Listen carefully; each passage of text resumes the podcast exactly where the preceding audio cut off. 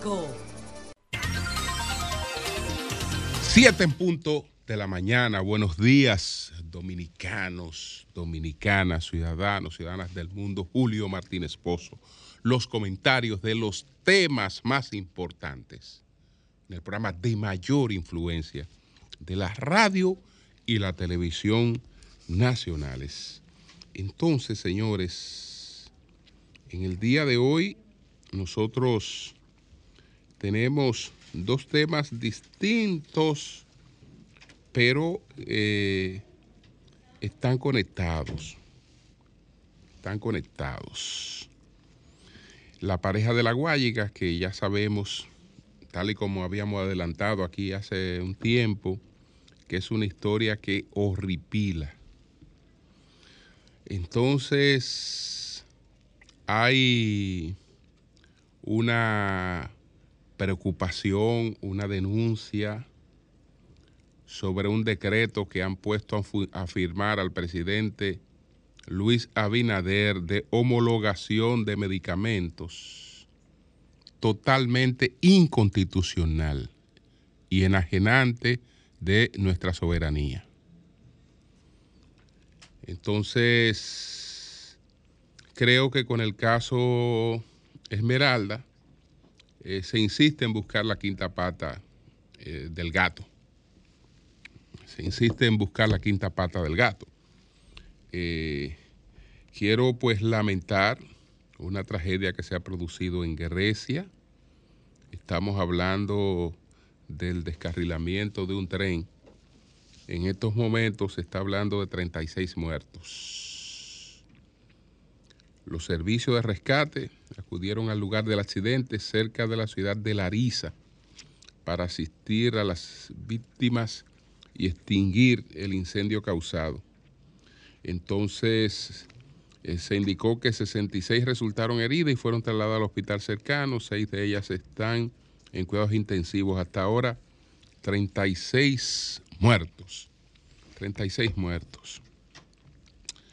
Bueno, en el caso del que hablamos en el día de ayer, el caso este de la señora Patricia Peinado Eusebio y el coronel Cristian de Rosario de la Rocha. Ya ustedes ven que tal y como adelantamos, eh, las cosas no eran eh, solamente como se presentaron de un lado, que ya ese solo hecho las hacía altamente sospechosas. Altamente sospechosa.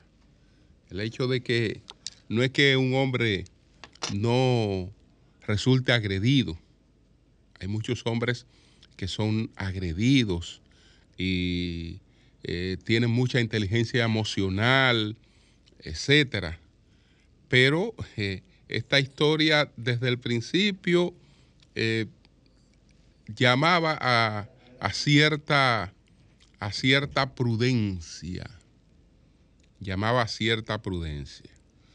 Eh, las cosas que dijimos en el día de ayer han sido confirmadas por la versión que ofrece la señora Patricia y su familia. Fíjense que no quise ser tan específico en el caso de la presencia de una dama en el apartamento de ambos. Un apartamento que debe eh, cerrarse y colocarse a la venta para eh, una distribución entre ambas partes. Este señor está haciendo uso del inmueble, pero no solo uso del inmueble, sino que ya usted sabe qué uso del inmueble.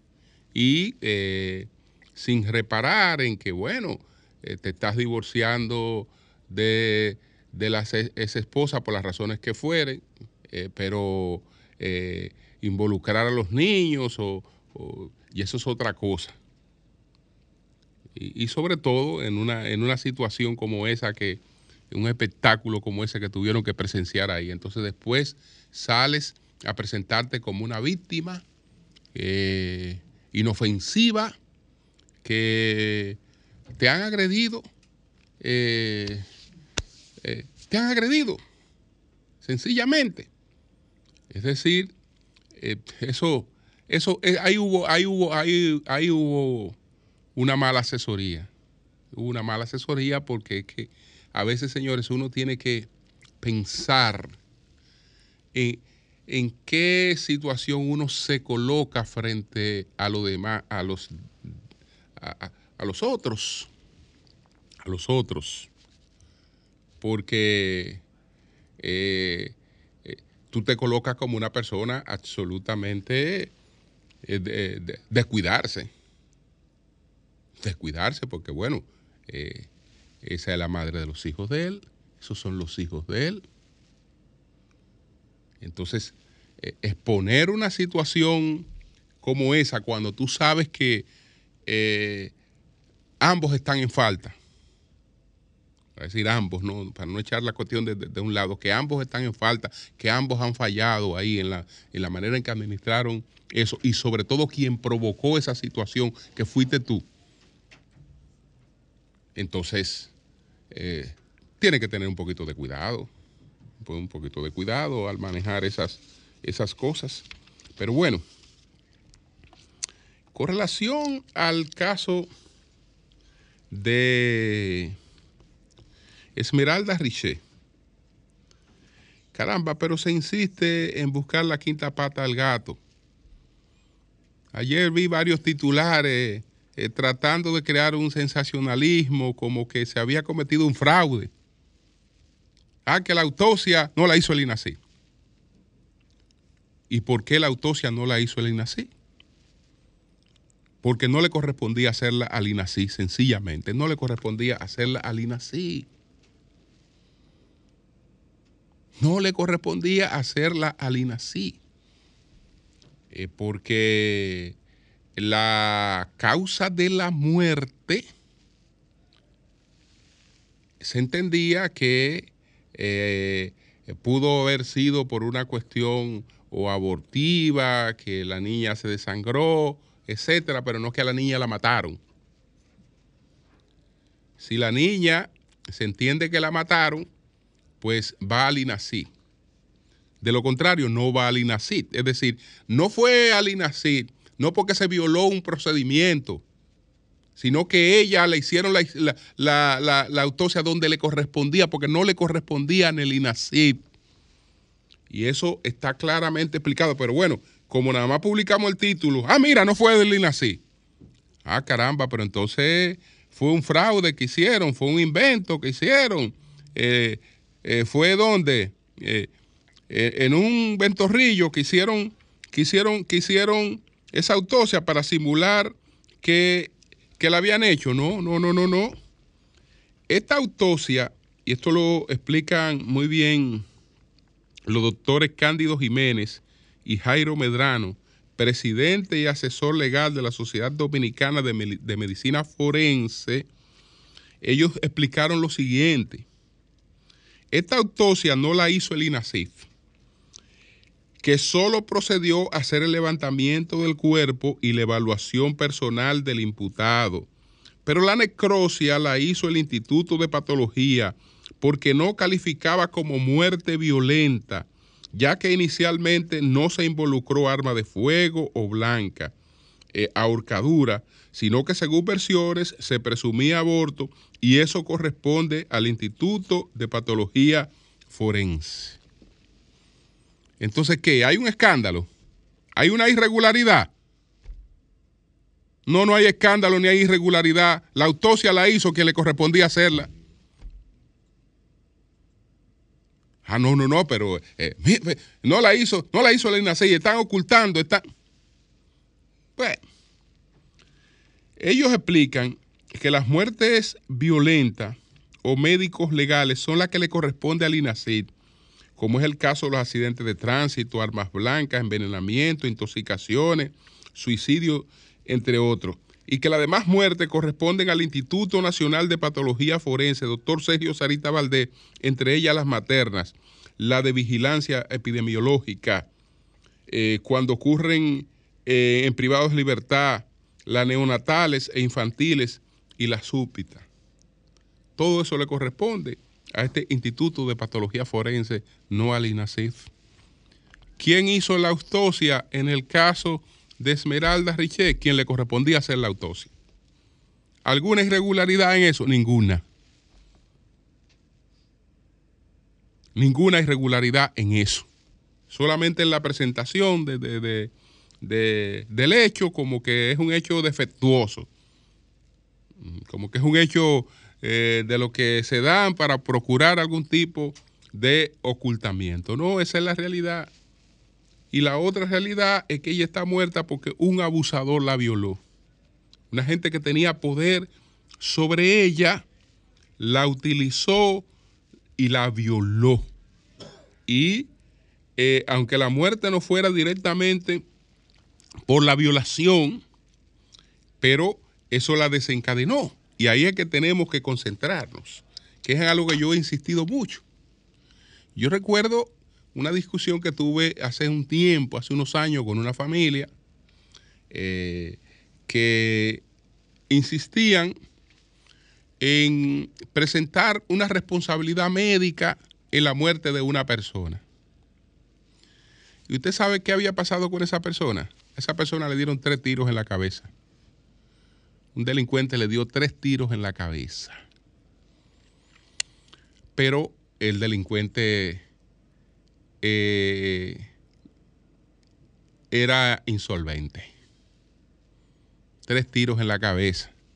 Usted sabe hacia dónde apuntaban los abogados y apuntaba la familia. Hacia el centro médico donde se le hizo la intervención. Porque la persona no murió porque un delincuente le dio tres tiros en la cabeza. Murió por negligencia de quienes intentaron salvarle la vida. Escuche qué paradoja. Qué paradoja. Es decir, la insistencia no es en, en, que se castigue a quien le dio los tres tiros, que fue por lo que él murió.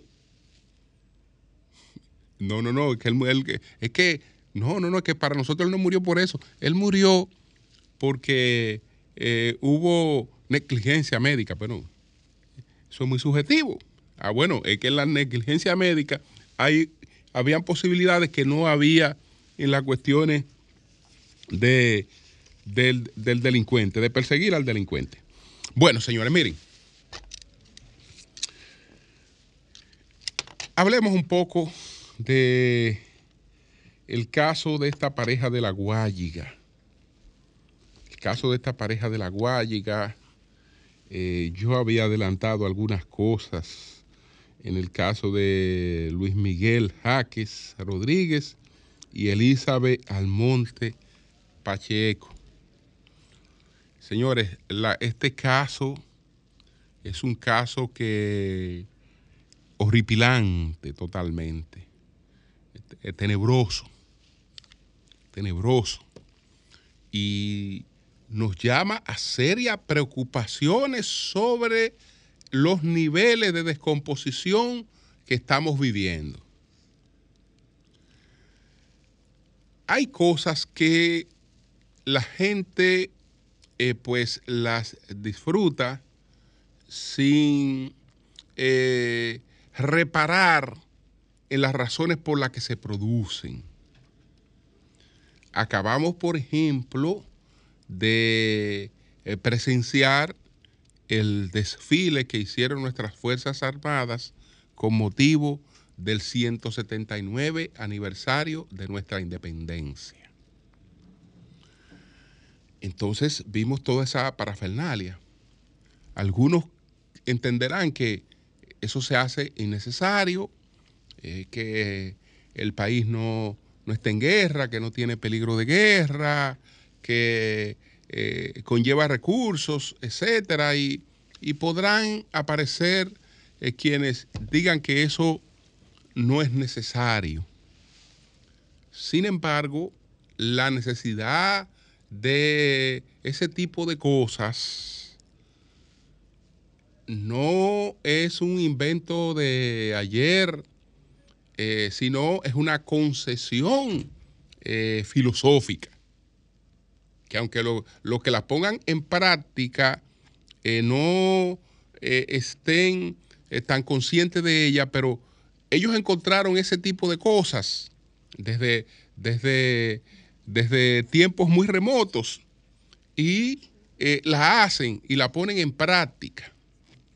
Pero cuando nosotros estamos presenciando un desfile militar con todo ese despliegue que se produjo el 27 de febrero, nosotros estamos pues eh, siendo persuadidos por aquellos que concibieron eh, unos llamados filósofos eh, contractualistas o, o naturalista, pero eh, llamémoslo eh, eh, contractualistas, que establecieron, establecieron todo en base a un contrato, a un contrato, el, gobierno civil que estableció LUC,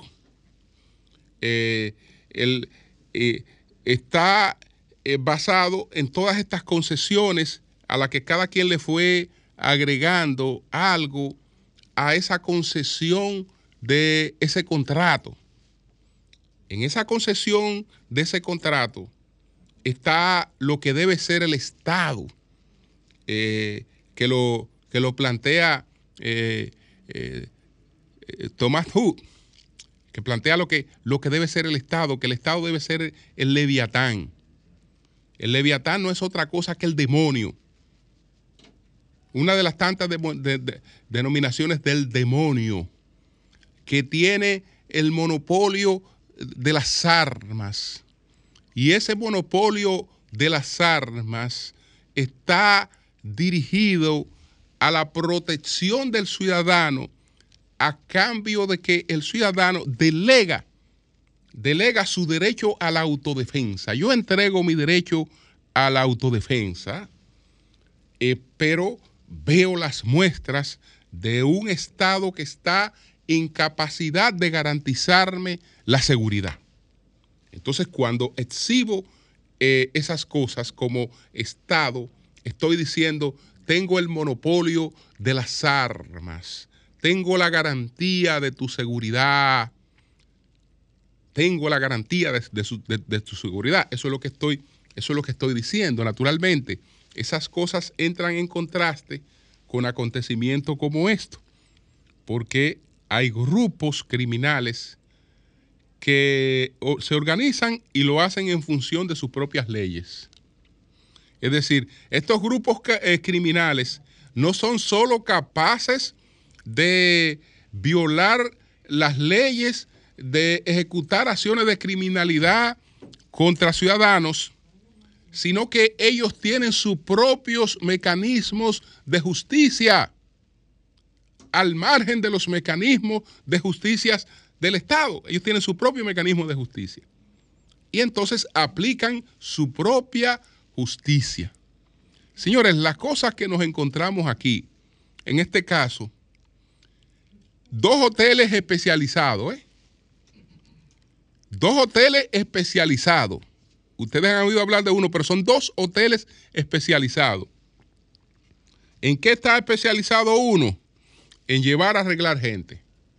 Es decir, cuando se va a hacer un trabajo para arreglar una gente, eh, tortura previa, eh, una serie de cosas, eh, ya sé dónde, dónde eso se puede hacer. Ya sé dónde eso se puede hacer. Y entonces ahí tenemos el caso de este señor que aparece en condiciones de, discapacidad, etcétera, pero que es el dueño de ese establecimiento. Y olvídese que las, los investigadores saben que ahí se han producido varios hechos de esa naturaleza. Varios hechos de, de esa naturaleza, que es el señor José Ventura eh, Tupete. Este es el señor que eh, aparece en, condiciones que cualquiera entiende que no está en capacidad de, tener una estructura como esa. No, no, no. Eh, ahí se da ese servicio. Se da ese servicio. Pero, ¿y los hermanos? ¿Cuál, ¿Cuál era el servicio de los hermanos? ¿Cuál es el servicio de los hermanos? Es otro hotel, pero el hotel es para guardar cadáveres, para desaparecer cadáveres. Sí, sí, sí. La fosa esa donde ellos, eh, donde, donde fueron encontrados, que ahí en la proximidad se apresan a dos hermanos, dos hermanos cuya especialidad es ese trabajo, cuya especialidad es ese trabajo. No sé si a estas alturas el Ministerio Público pudo eh, conseguir las herramientas que necesitaba para eh, hacer un descenso a la fosa, porque probablemente en la bendita fosa ahí nos encontremos con otros desaparecidos. Porque ese era el hotel de cadáveres. Será el hotel de cadáveres. Y eh, ahí fueron, fueron, fueron apresados estas, estas dos personas. Eh, la, persona que se entiende que fue eh, el autor intelectual y en parte material, porque probablemente él fue al hotel a la cuestión esta de la, de la tortura, pues logró salir a Estados Unidos porque tiene eh, pues nacionalidad estadounidense y bueno, ahora eh, sería solicitado en, extradición, aunque no sé cómo se dé esto, por la nacionalidad estadounidense. El señor Dylan Alberto Ortiz, que es quien está siendo responsabilizado por esto. Entonces, eh, es cierto que no se puede hablar de estos hechos sin hacer un reconocimiento a las autoridades, tanto a la policía como al Ministerio Público. No abandonaron el caso en ningún momento. No abandonaron el caso en ningún momento, le han dado seguimiento, pero esto hay una advertencia clara, señores. Si en la República Dominicana permite que grupos como estos se enraícen, ya ustedes ven el espejo de Haití. Ustedes ven el espejo, el espejo de Haití. Entonces, eh, es importante que se le haya dado seguimiento a esto, que se le siga dando seguimiento a esto. Estas cosas no pueden dejarse pasar, como ha ocurrido lo de Basilio Guzmán en Santiago, a ah, que Basilio Guzmán era un hombre temerario en el ejercicio del derecho que Basilio Guzmán se ganó eso por la forma en la que ejercía el derecho. No, no, porque donde lo mataron a él, donde lo mataron a él quiere decir que opera una estructura que puede seguir matando y, y lo hará por la causa que fuere. Entonces hay que desmantelarla. Hay que desmantelarla como hay que desmantelar la estructura esta que produjo esta situación. Eh, uno dirá, bueno, eh, que falta de oportunidades. No, cuando uno ve esta pareja, cuando uno ve esta pareja, a esos muchachos no les faltaba formación.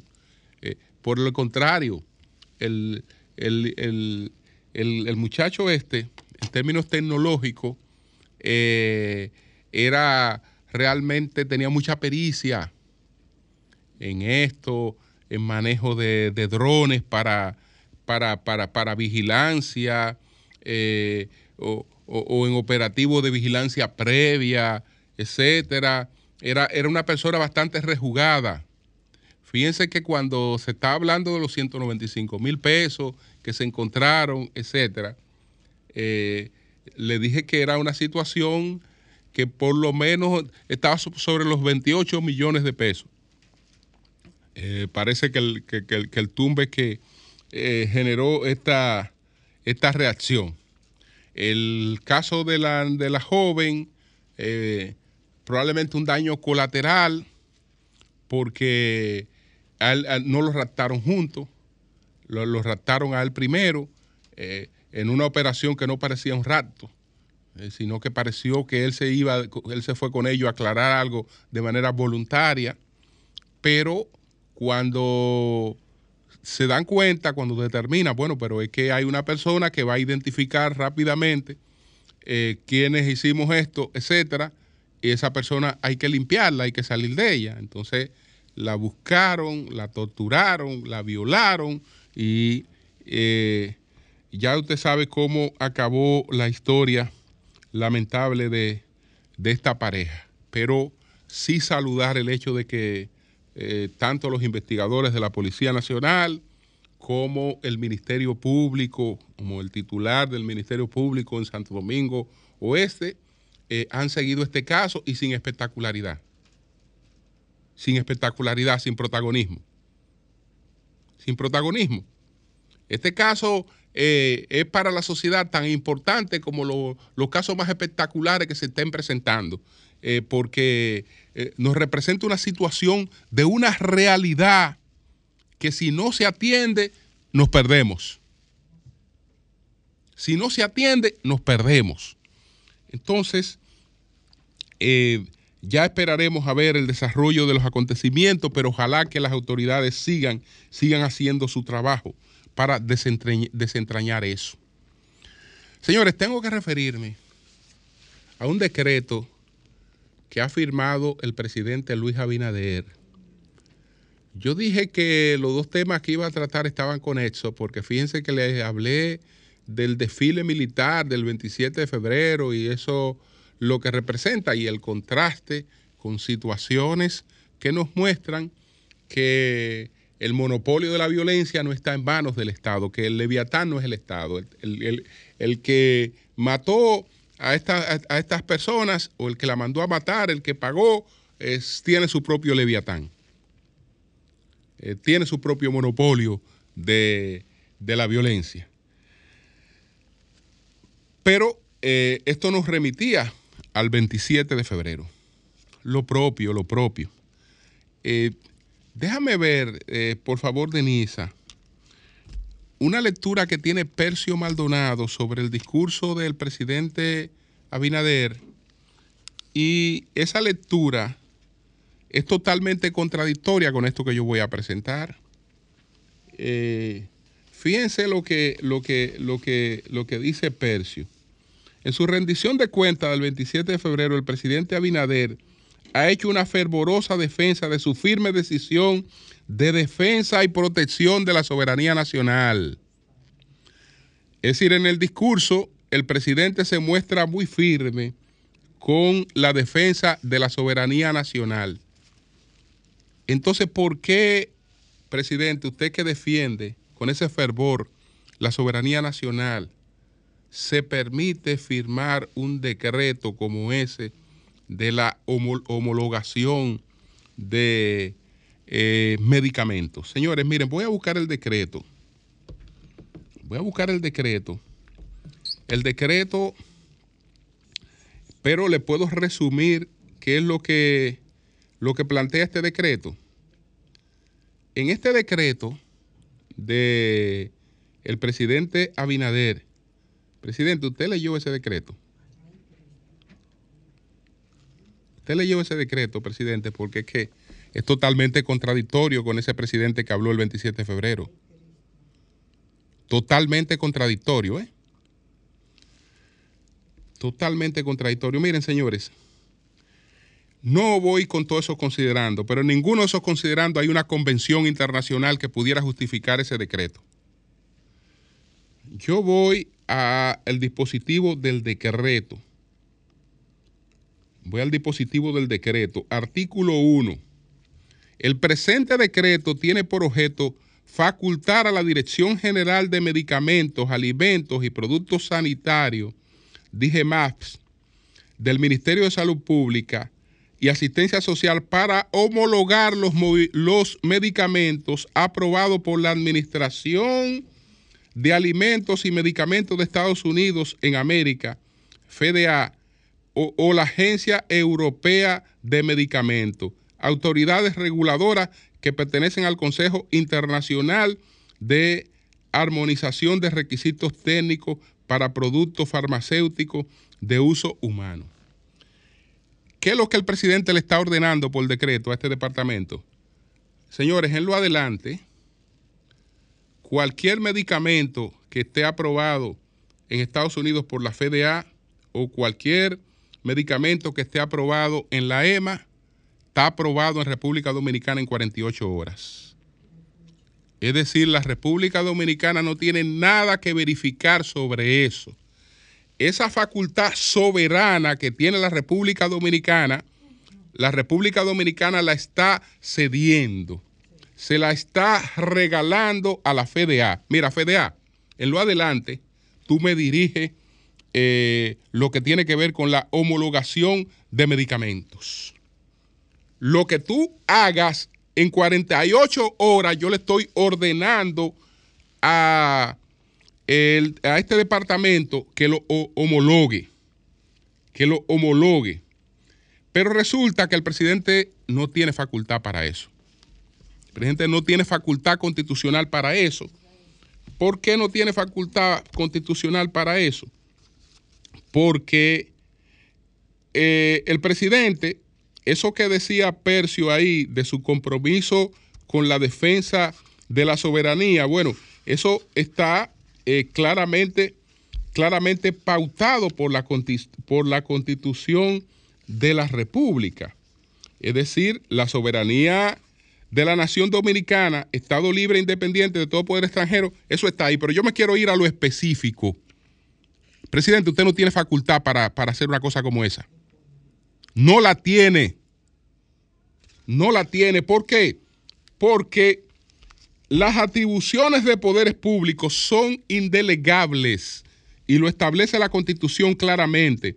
El gobierno de la nación y la separación de los poderes. El gobierno de la nación es esencialmente civil, republicano, eh, democrático y representativo se divide en poder legislativo, poder ejecutivo y poder judicial. Estos tres poderes son independientes en el ejercicio de sus respectivas funciones. Sus encargados son responsables y no pueden delegar sus atribuciones, las cuales son únicamente las determinadas por esta constitución y las leyes. Cuando el presidente le ordena a ese departamento que no cumpla con su misión en los casos de eh, cuestiones que, son homologadas por Estados Unidos, eh, pues está delegando una función que no, le que no la puede delegar. Si la tuviera, no la puede delegar. Pero en segundo lugar, búsquense el bendito decreto, este, a ver si hay una convención entre la República Dominicana y Estados Unidos que faculte hacer eso. ¿Por qué? Porque como el presidente está enajenando soberanía, está entregando soberanía, eso solamente puede hacerse mediante una convención entre los dos países. Es decir, eso no lo puede hacer Biden ni lo puede hacer Abinader. Ni Biden ni Abinader lo pueden hacer. Eso tienen que hacerlo los congresos de ambos países. Aprobar una convención en ese sentido. Si no la han aprobado, esto es totalmente inconstitucional, además de lo que representa. ¿eh? Porque la palabra genuflexión es fea en, lo que, en, lo que esto representa. Pero, señores, ¿qué más es lo que nosotros vamos a dar? ¿Cómo es que nos vamos a poner frente a esta gente que ni siquiera un embajador tienen en la República Dominicana? Ni siquiera un embajador tienen en la República Dominicana. Y nosotros estamos totalmente abiertos. Nosotros somos una mierda. Mira, ustedes pueden hacer lo que le dé su maldita gana aquí. En 48 horas, cualquier vaina que venga de ustedes, que un carajo diga, mira, yo traigo esto de Estados Unidos bueno, tiene 48 horas ahí. Usted no, puede decir que, buscar requisitos. Ah, pero que ese país hay opioides. Tiene un problema serio con opioides, tiene un problema serio con una serie de cosas. Eh, eh, la FDA aprueba eso. Yo, ah, no, yo tengo 48 horas para aprobar eso aquí, violando la constitución de la República Dominicana. Pues no sé cómo ponen al presidente de la República a firmar una cosa como esa. Y a, y a tomar un decreto como esos. Presidente, ese decreto es inconstitucional totalmente. Totalmente inconstitucional ese decreto. Usted no tiene facultad para hacer eso. No la tiene. Cambio y fuera. Buenos días, adelante, buenos días. Sí, buenos días. Adelante. Ah, ayer el señor Vigilio Félix se decía o se preguntaba que cómo se sentía el sector turismo, los empresarios. Yo me imagino que se sienten muy bien con el presidente Abinader. La pregunta que él tiene que hacerse es, ¿cómo se siente la clase pobre? ¿Cómo se siente la clase media? ¿Cómo se sienten los pocos campesinos que quedan en los campos? Eh, yo les respondo, nos sentimos muy, pero muy mal con este gobierno. Y mirando todo lo que está sucediendo, como el decreto que tú acabas de leer, eh, Julio, eh, es para que nos sigamos sintiendo mal. Buenos Saludos, días. buenos días, Julio. Saludos para usted y todo su equipo y la audiencia. Adelante. Permítame comentar lo siguiente, por favor. Yo quisiera que se revise, por favor, el tema de las construcciones en el sector Colinas del Arroyo Segundo.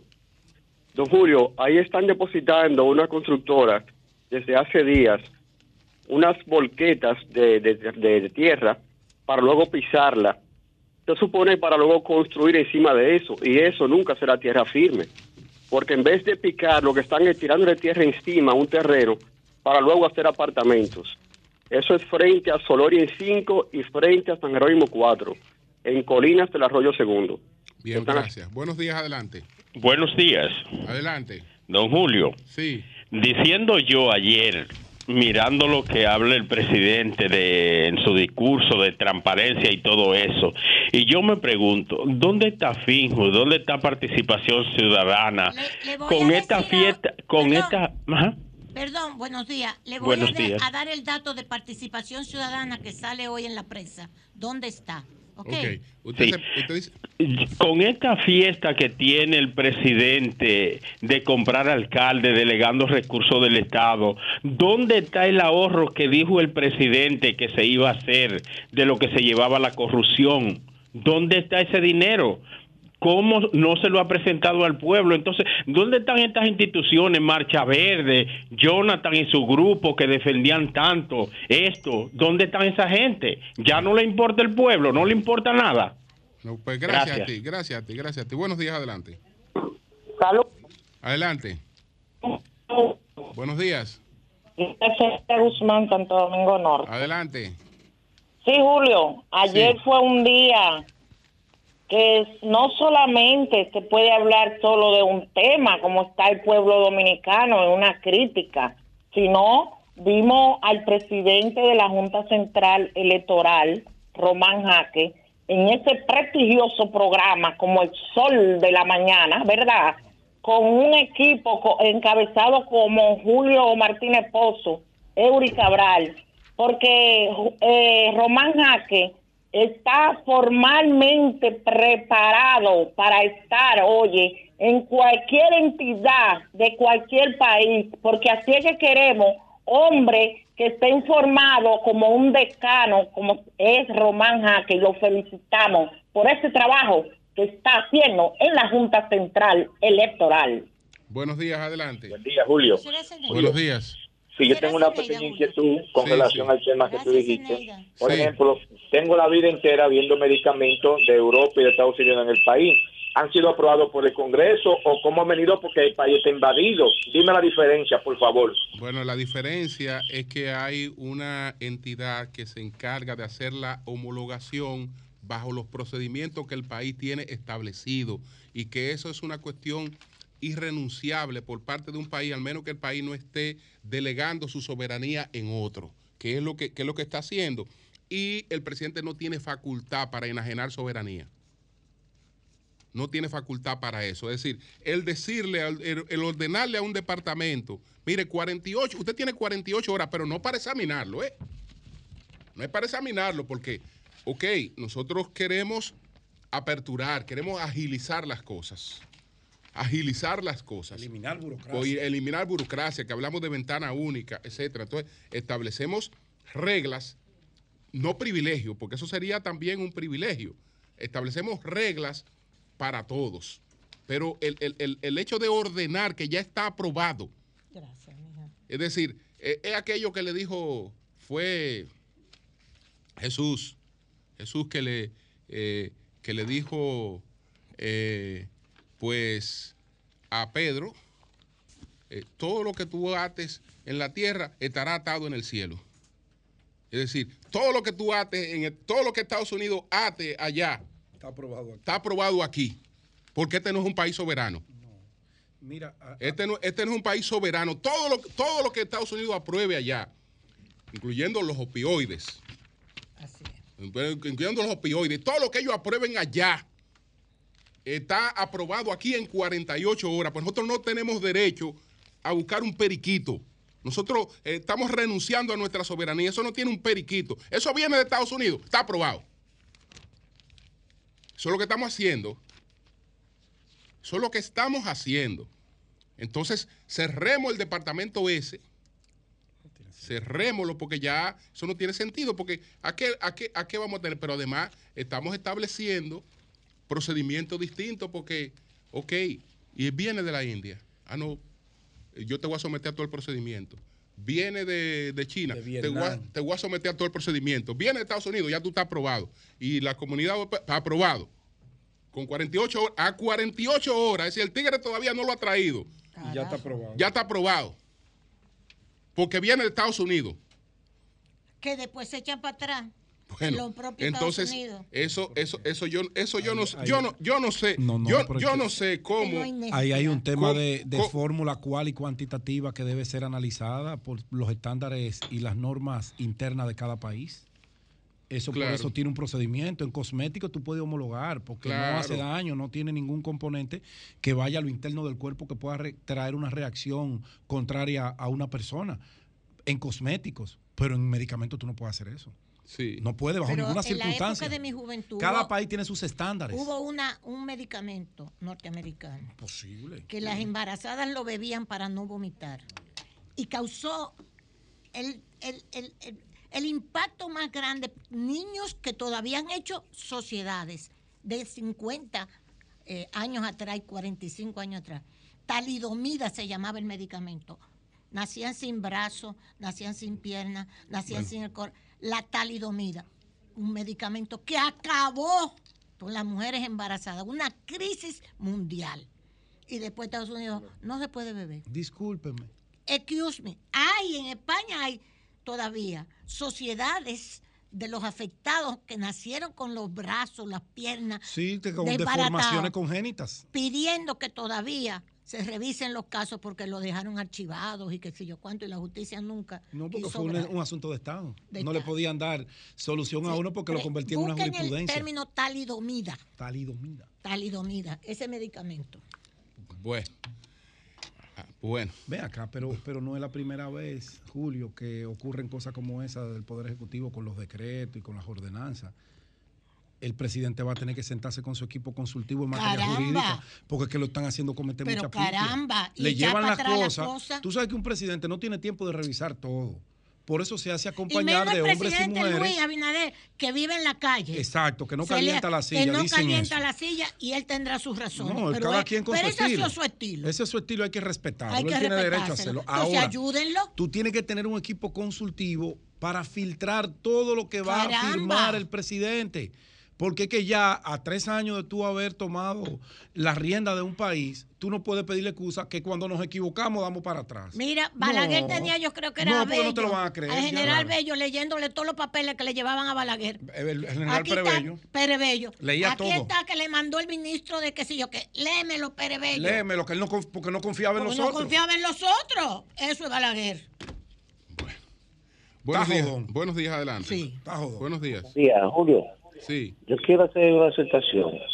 El presidente tiene discurso que con el salario de 2011 se compraba, eh, que el de ahora se compra más libre pollo, pero que él recibió un salario de 17.500 pesos de 2020. Y en el salario de 2020, usted compraba 397 libres pollo. Pero usted calcula de ahora, que, que era 17.500 pesos de 2020, que calcula de ahora, que son 20 mil pesos, 21 mil pesos usted nada más compra 250 libras. Hay un error y Ceneda está cobrando en la Junta Central Electoral. Vamos a Ceneda aquí. Vamos a Ceneda Bueno, vamos a Ceneda aquí. Vamos, a continuar aquí. Bueno, doña Consuelo, adelante. Ah, yo. Sí, adelante, adelante. Mire, muy buenos días. Eh, quiero excusarme porque ayer estaba donde el ortopeda con una bursitis en ese hombro. Eso duele mucho y hay que inyectarte cortisona, ¿verdad, Pedro? En la bursitis. Sí. Y eso duele más. Sí, duele. Así que me excuso, pero tenía que resolver eso. Gracias al doctor Kranz, sí, que nos recibió. Sí, porque después te cuento de lo otro. Bien. Mire, voy a hacer rápido con la cuestión internacional, porque lo nacional tiene tanta importancia. ¿eh? Tiene tanta importancia que yo quisiera dedicarme un momentito más a lo nacional. Pero en lo internacional se hizo una reunión del G20 la semana pasada, de todos los países del G20, en la India, en Bangalore, en la India.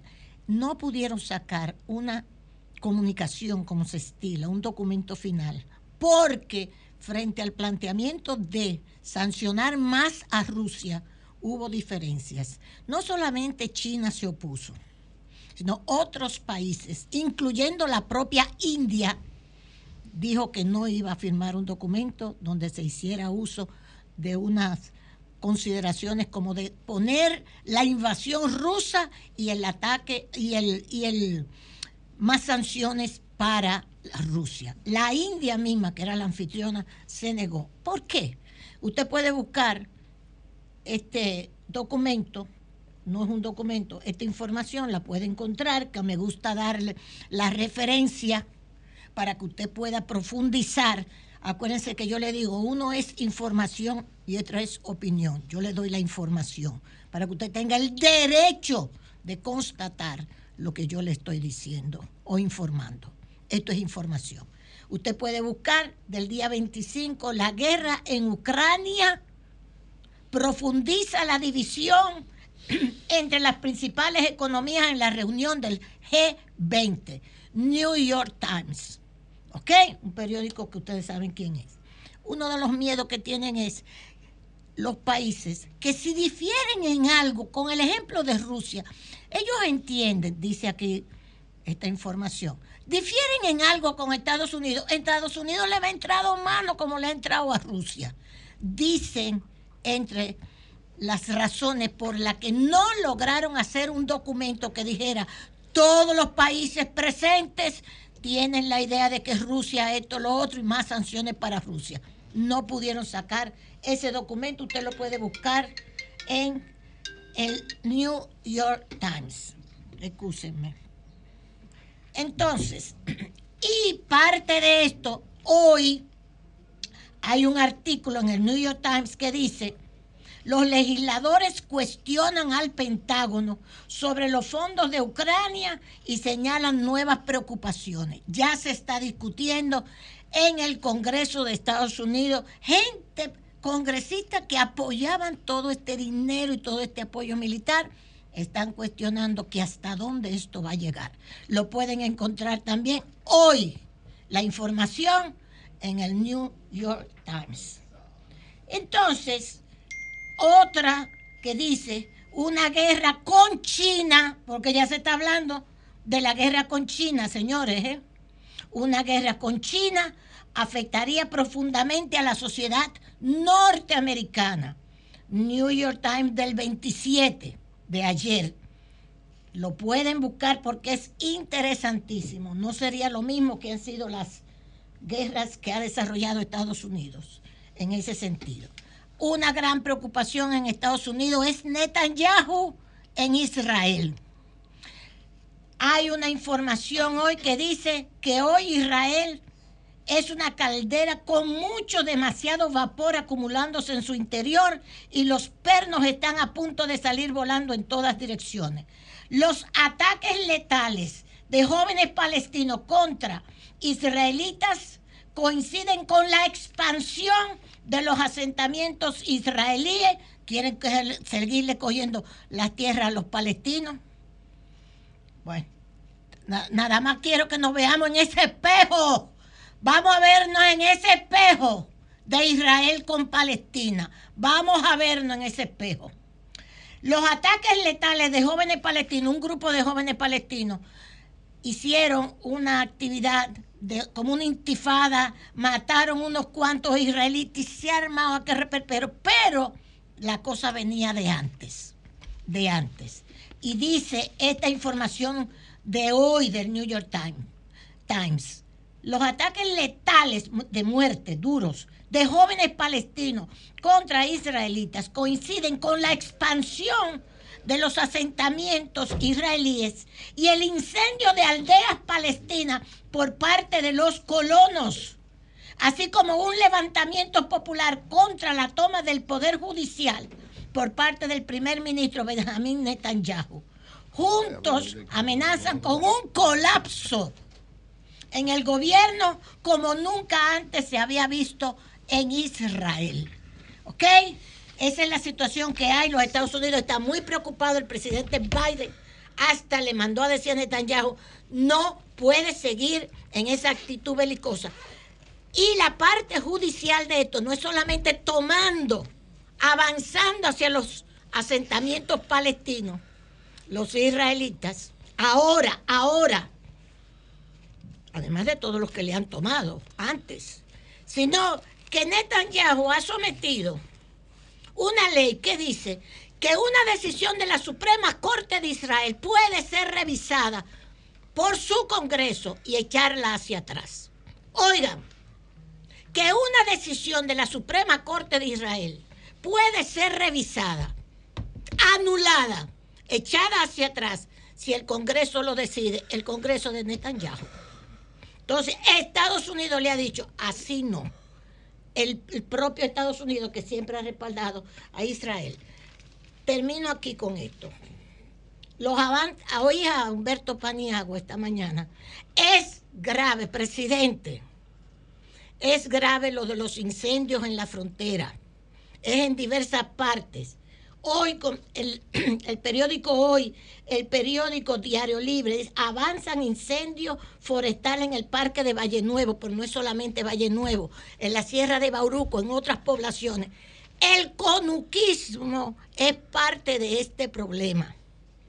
Los campesinos hacen conuquismo, le prenden fuego, que le sirve como abono, dicho sea de paso, esa ceniza, como abono le prende el fuego, coge fuego, la loma, lo que sea, y entonces ellos siembran ahí. Presidente, hay que hacer, como decía Humberto Paniago esta mañana, toda una política forestal que tenga respaldo bomberos, que tenga personas supervisores, que tenga equipo de transporte, equipo para enfrentar fuego, presidente.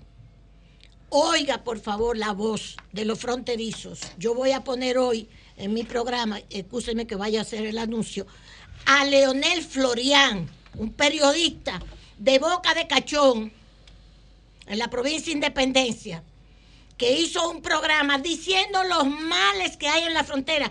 Qué bueno lo de Pedernales, pero la otra parte de la frontera, presidente, no está cuidada, no está desarrollada, no es su gobierno. Viene desde el gobierno de Danilo, viene de gobiernos anteriores, viene de gobiernos anteriores. Así que, presidente, por favor, oiga a los fronterizos. Y finalmente, señores, Participación Ciudadana hoy le hace una crítica demoledora al discurso del presidente Luis Abinader.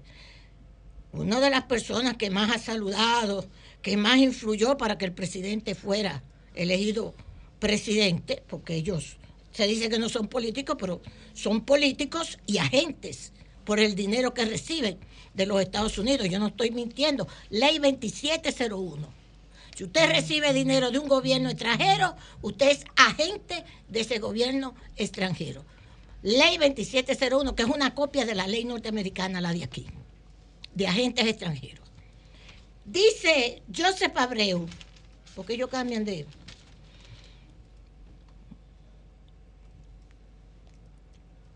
Ellos cambian de coordinadores a cada rato participación ciudadana. Cuando tú vienes a ver es una muchacha, cuando tú vienes a ver es el otro, cuando tú vienes a ver es Juan Bolívar, cuando tú vienes a ver la hermana, cuando tú vienes a ver... Bien.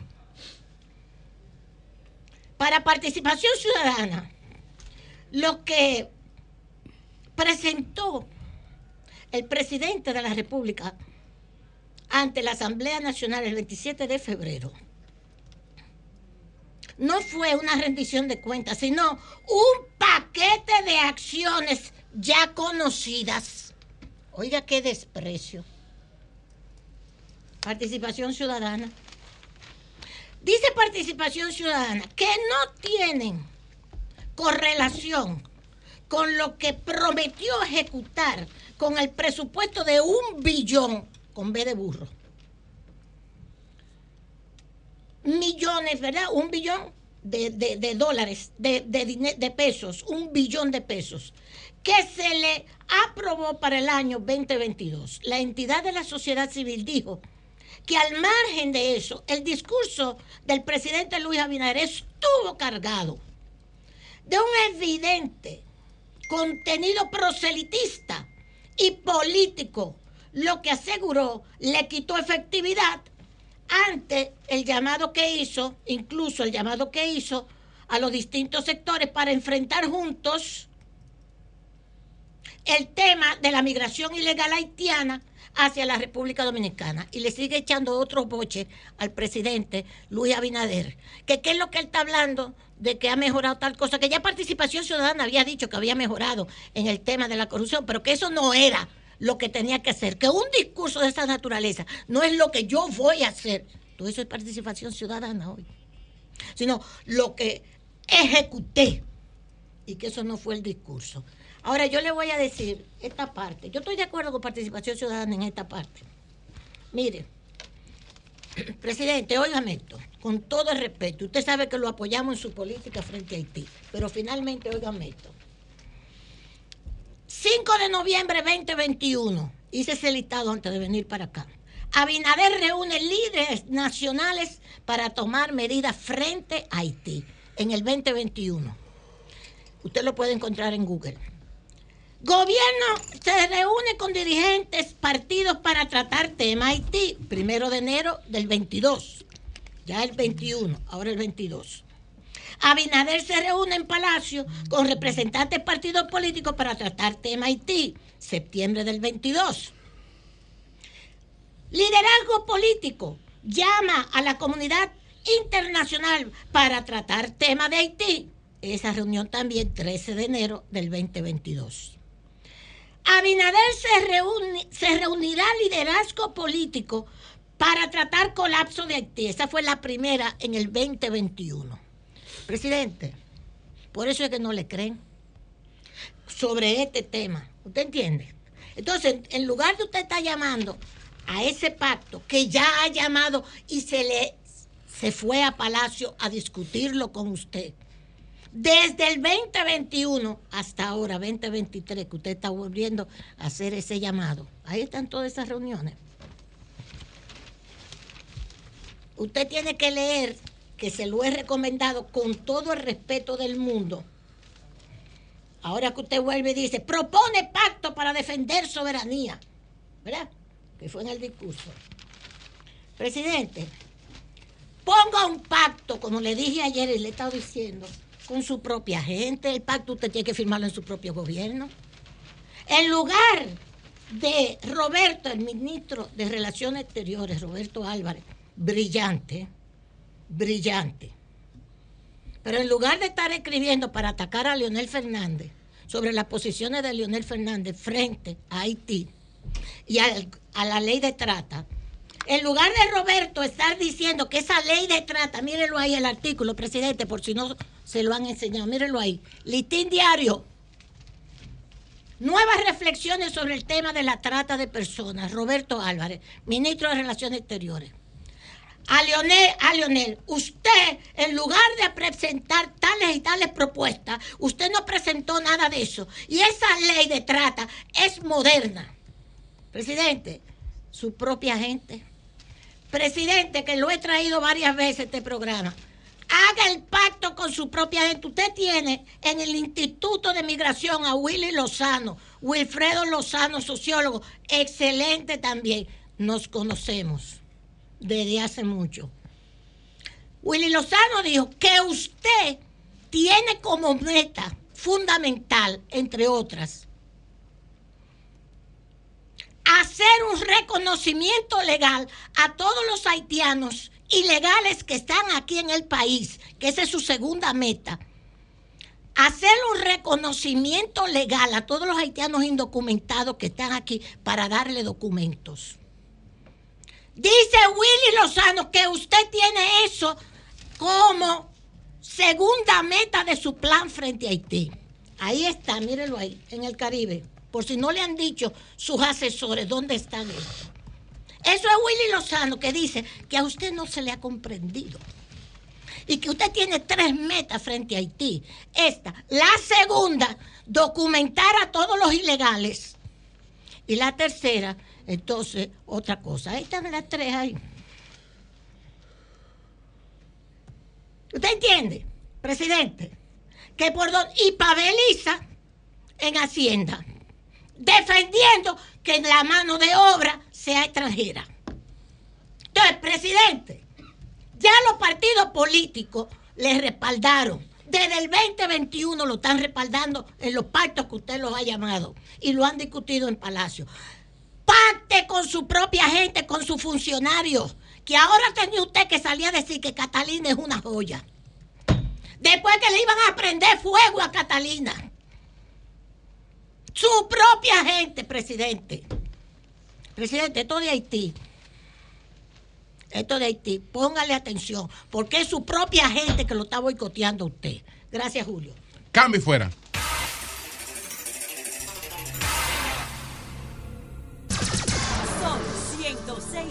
106.5. Son las 8.11 de la mañana. Eh, Pedro Jiménez, adelante. Buenos días, don Julio Martínez Pozo. Buenos días, doña Consuelo Despradel Dager de Ortiz. Gran Sí, señor. dama ilustre de la sociedad dominicana. Que a uno le caiga más y a otro bien. Es normal. Máximamente. Antes El- el decía- estilo. Antes, de- antes decían de que una, una buena persona muerta en combate. Buenos días, camarada Eury Buenos días, Cabral. buenos días a todo el equipo de producción y buenos días a todos mis compañeros de este Sol de la Mañana. Y buenos días a toda nuestra audiencia que siempre está fiel a este gran programa número uno en todas las plataformas digitales, en la radio y en la televisión nacional e internacional. Traigo como un picadito de temas porque uno a veces cree que ya hoy comentó algo y debe dejarlo ahí para que no vayan algunos amigos a creer que uno hace campaña. Que pasa es que uno recibe tanta presión de los seguidores, de la gente que nos honra con escucharnos y vernos. Y si no tienen tiempo de vernos en el tiempo real, pues desde que llegan y tienen un chance, entran a nuestra plataforma o a nuestras redes personales y nos dan seguimiento. Nos dan tanto seguimiento que cuando vamos a lugares públicos, yo sé que a ustedes les pasa, nos reclaman de ciertos temas, del abordaje.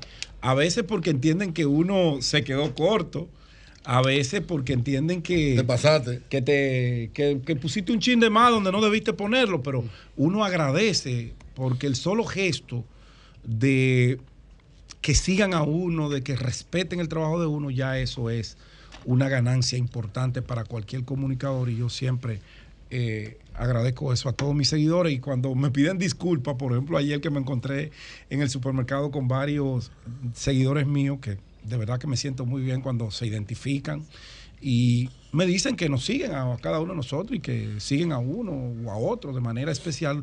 Eso llena a uno de satisfacción y de orgullo. Pueden hacerlo conmigo y con todos los miembros de este equipo. Nosotros no tenemos ínfulas de estrella, nosotros somos servidores para ustedes, servidores que a través de la comunicación social tratamos de aportar un granito de arena para el equilibrio de la sociedad dominicana. Pueden hacerlo y pueden llamarnos. Nosotros somos públicos porque nos debemos a ustedes. Bueno, yo escuchaba a Julio temprano. Julio le ha dado un seguimiento muy especial a ese crimen tan atroz de la Guayiga que cuando uno comienza a leer la crónica de cómo ocurrieron los hechos, uno cree que no es la realidad. Uno cree que fue que uno tuvo una noche eh, de insomnio y las perturbaciones que esto produce, pues, y alguna película o serie de caníbales, de, de- de- de- de estas series de terror fue que uno hizo como una especie de déjà vu y la recordó. Y no, yo leí esa crónica y la volví y la releía y yo no creía que estaba en República Dominicana. Pero qué bueno, qué bueno que esa tan criticada eh, unidad de investigación de la Policía Nacional, que yo en muchas ocasiones he defendido, porque sé que hay un grupo de hombres y mujeres muy capaces, que se entregan y dan el alma para dar con un caso cuando se les permite. Y el Ministerio Público, ese Ministerio Público que no hace apavientos, que no se exhibe, que no es vedette, hace su trabajo. Miren cómo han ido esclareciéndose cada una de las circunstancias en que ocurrió este crimen tan atroz que consternó a toda la República Dominicana y una gran parte del mundo. Son cosas que si como sociedad, como autoridad no tienen una respuesta, pueden dar al traste de que se sigan cometiendo porque como eran delincuentes o supuestos delincuentes, no les importan a nadie. Y eso no es así. Cada delito, cada crimen, cada infracción que se comete debe ser investigada y debe ser sancionada, no importa al ciudadano que le haya ocurrido. No importa, porque ese es el deber de la autoridad. Si usted se siente inconforme por una negociación, si usted se siente insatisfecho por una acción que alguien ha cometido contra usted, los canales legales están ahí. Somos una sociedad y se llama sociedad porque nos socializamos los unos con los otros. Y las diferencias en cualquier ámbito, el legislador ha creado plataformas y mecanismos que a veces las respuestas son tardías y llenan a uno de indignación, pero son esos los canales para resolver los conflictos entre particulares. Un tercero imparcial, si no se llega a acuerdo, es quien decide. Enhorabuena para esta investigación. Qué pena que nuestra sociedad avance en otros ámbitos, pero que avance también en crímenes tan espantosos como ese de la Guayiga. Han ocurrido muchas cosas raras, muchas. Julio lo decía temprano, no los voy a repetir es verdad que aquí hay abogados que la ambición los arrastra a querer buscar dinero donde ellos saben que no lo hay. Yo conozco algunos.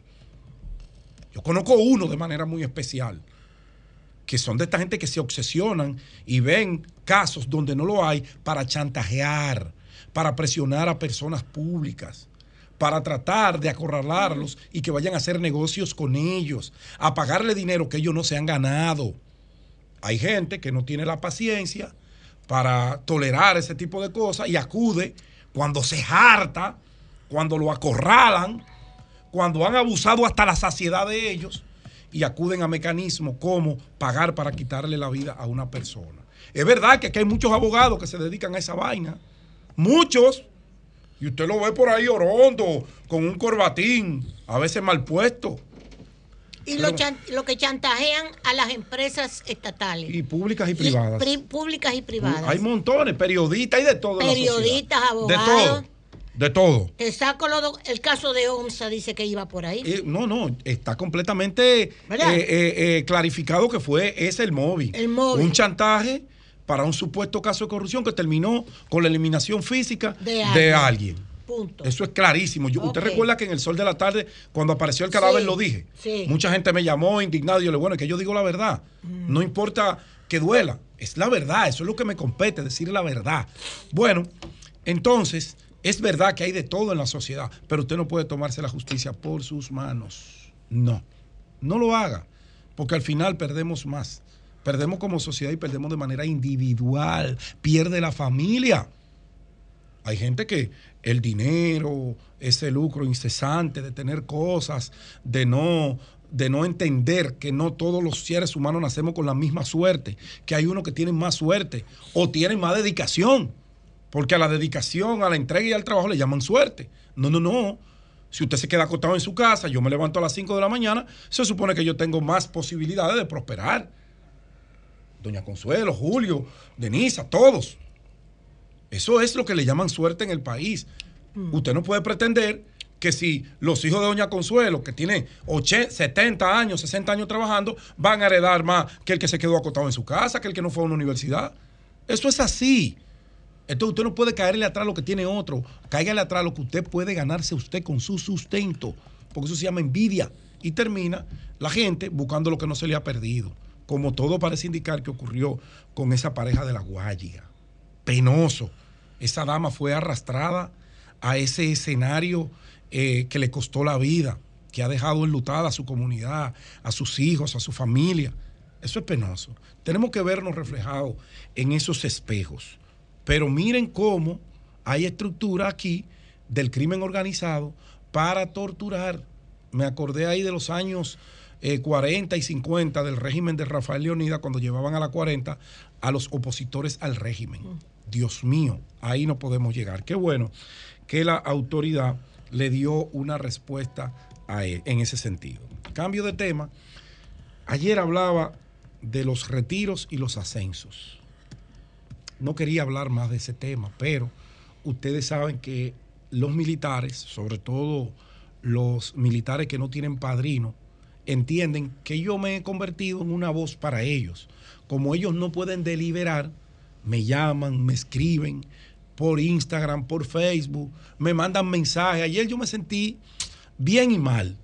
Una colega encontró una crítica feroz de un comunicador a lo que ha sido el proceso de ascensos, a la manera como el mérito quedó de lado y primó el amiguismo, el chanchanerismo, eh, lo político y muchísimas cosas que uno creía que iban a ir avanzando con este tema de las Fuerzas Armadas, que no ha sido solamente en el gobierno de Luis, lo hizo Danilo, lo hizo Leonel, lo hizo Balaguer, lo han hecho todos, pero que la gente tenía muchas expectativas con esto de que se mandaban a estos oficiales subalternos, eh, suboficiales, eh, a hacer cursos y le, le abrían la esperanza de que la formación y la preparación, más el tiempo de dedicación, iba a ser un mecanismo para ser tomado en cuenta a la hora de los ascensos. Frustración total es lo que ha habido en nuestras Fuerzas Armadas, en todas las instituciones. Y no voy a mencionar ningún caso en particular. Ningún caso en particular. Pero cuando usted ve el comportamiento del coronel de la Rocha, el coronel de la Rocha, ese que Julio hacía mención, ese que se está vendiendo como una víctima, como una flor de invernadero que fue maltratada por esta dama, ha sido fruto de esa maldita irresponsabilidad que ha primado en nuestras Fuerzas Armadas. Ese señor no debería ser ni siquiera primer teniente. Cuando usted analiza el currículum de ese coronel. ¿Qué? ¿Qué? Eh, sí, ahí no dice Kendall. Para hacerle honra al anuncio que está aquí en la emisora. Madre. Ese coronel ingresó en el 1994 como conscrito. ¿Usted sabe lo que es un conscrito? No. El que entra, que no es raso ni nada, que tiene que pasar el centro. Y después de seis meses de centro, se le hace raso. Se supone que para llegar a, al rango de, de oficial, de segundo teniente, debe por lo mínimo, mínimo, mínimo, haber transcurrido 12 años, poniéndole que duró 3 en cada rango. No, no, ese señor en un plazo completamente irracional pasó de conscrito. ¿Qué familia? bueno, dice la crónica, su apellido de, la Rocha, eh, dicen que él es sobrino de la vicegobernadora del Banco Central y que ella es la persona que lo ha apadrinado junto al antiguo ex jefe de la Marina, que hoy es el jefe de seguridad del Banco Central el general. Dominici, creo que está en la honrosa condición de retiro, no tengo nada contra ninguno de ellos, pero cuando usted ve esos ejemplos, entonces que usted ve por qué hay tanta indignación en nuestras Fuerzas Armadas. Uno desde cero, sin formación de nada, llega a ostentar las posiciones y los que de verdad se formaron, que fueron a Estados Unidos, que fueron a Colombia, que fueron a China, que fueron a Taiwán, que aquí han hecho todos los cursos habido y por haber, no hay manera de que ascienda y tienen 10 años en un rango. 12 años, 13, 14, 15, 16, hasta 20 años. Ayer me mandaron currículum de oficiales en el rango de coronel. Y yo les digo, ustedes saben que el rango de coronel a general es un rango político. Ya yo no voy a hablar más de eso porque eso está harto sabido el mérito no vale nada. Cuando usted ve que los jóvenes son los que salen y a los viejos son los que ascienden, que son los que deberían haber salido por el tiempo ya de antigüedad en el servicio. Usted lo que tiene que quedarse sentado y tomar una decisión como coroneles que yo conozco, oficiales, y voy a mencionar su nombre, el coronel Jiménez, que era uno de los oficiales que más sabía de inteligencia en la Policía Nacional, formó a todos los que dirigieron la unidad, que llegaron a generales. Y él duró 18 años y no ascendió a general. Todos los casos de investigación los tenía el coronel Jiménez. ¿Sabe lo que hizo Jiménez? Pidió su baja. Pero claro. Dijo, no mándenme para mi casa porque yo así no puedo seguir. Donde mis subalternos hoy son mis superiores. Donde los que yo formé hoy me dirigen, donde no tienen la capacidad para dirigirme. Me voy. Y con toda honra solicitó su pensión y está en su casa. ¿Quién perdió? Perdió la policía que perdió uno de los mejores investigadores. Pero como él, hay 250 en el ejército, en la Fuerza Aérea, en todas partes.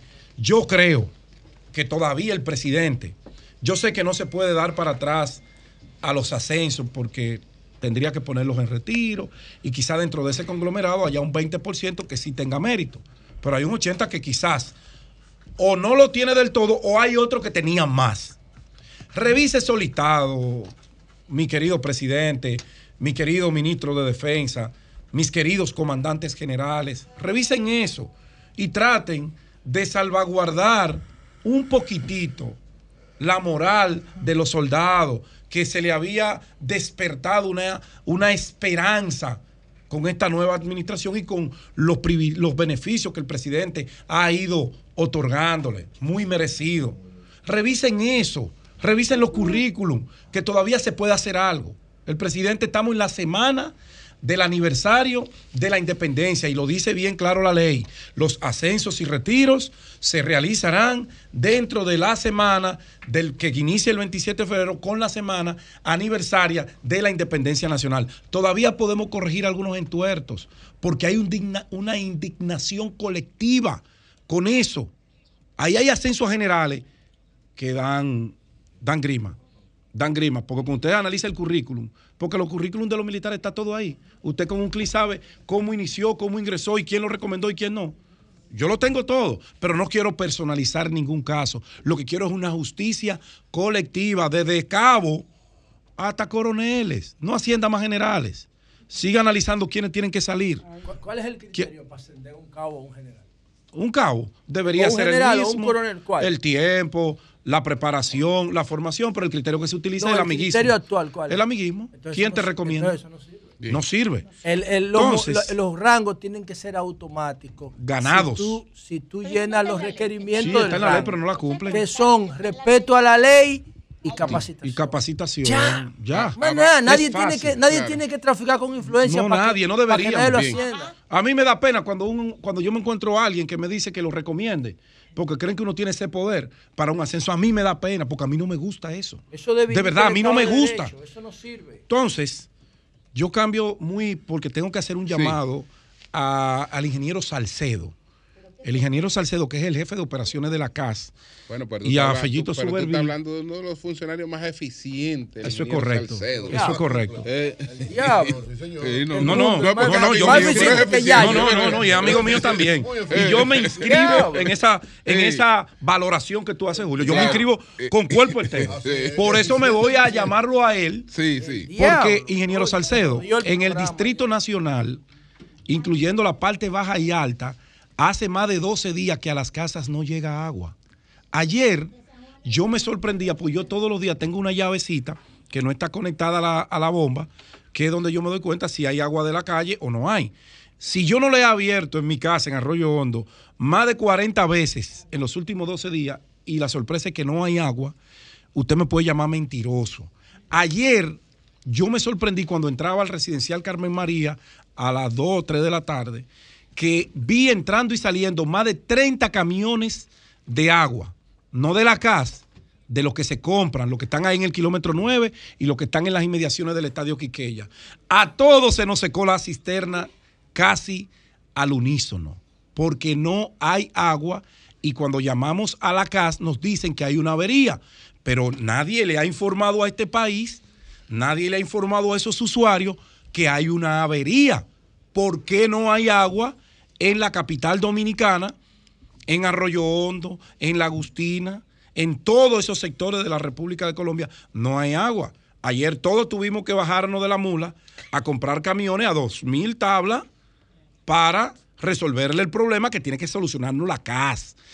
Nosotros esperamos una respuesta porque esa gente, no todo el mundo tiene la capacidad para agregarle al presupuesto del hogar que no alcanza dos mil tablas interdiario para un camión de agua o cada tres días. Todas se vaciaron ayer. Llámenme, llamen al programa, porque yo me sorprendí, yo creía que había un incendio y que estaban llegando esos camiones para sofocarlo. No, es que no hay agua hace más de 12 días que no llega una gota de agua. Atención, ingeniero Salcedo, atención. Ayúdenos con eso, ingeniero. Sí, eh, antes de pasar brevemente con Jaime, informar de la muerte del padre de un amigo. Eh, ha fallecido el señor Francisco Gregorio Mencía Estrella. Ese es el padre de Vladimir Mencía. Entonces, sí, sí, sí, el padre de Vladimir. Sus restos estarán siendo velados en la funeraria Blandino, eh, aquí de la Lincoln, este jueves 2 de marzo del año 2023 a partir de las 12 a.m. y recibirán cristiana sepultura el viernes, eh, viernes 3 a las 12 del mediodía en el cementerio Cristo Redentor.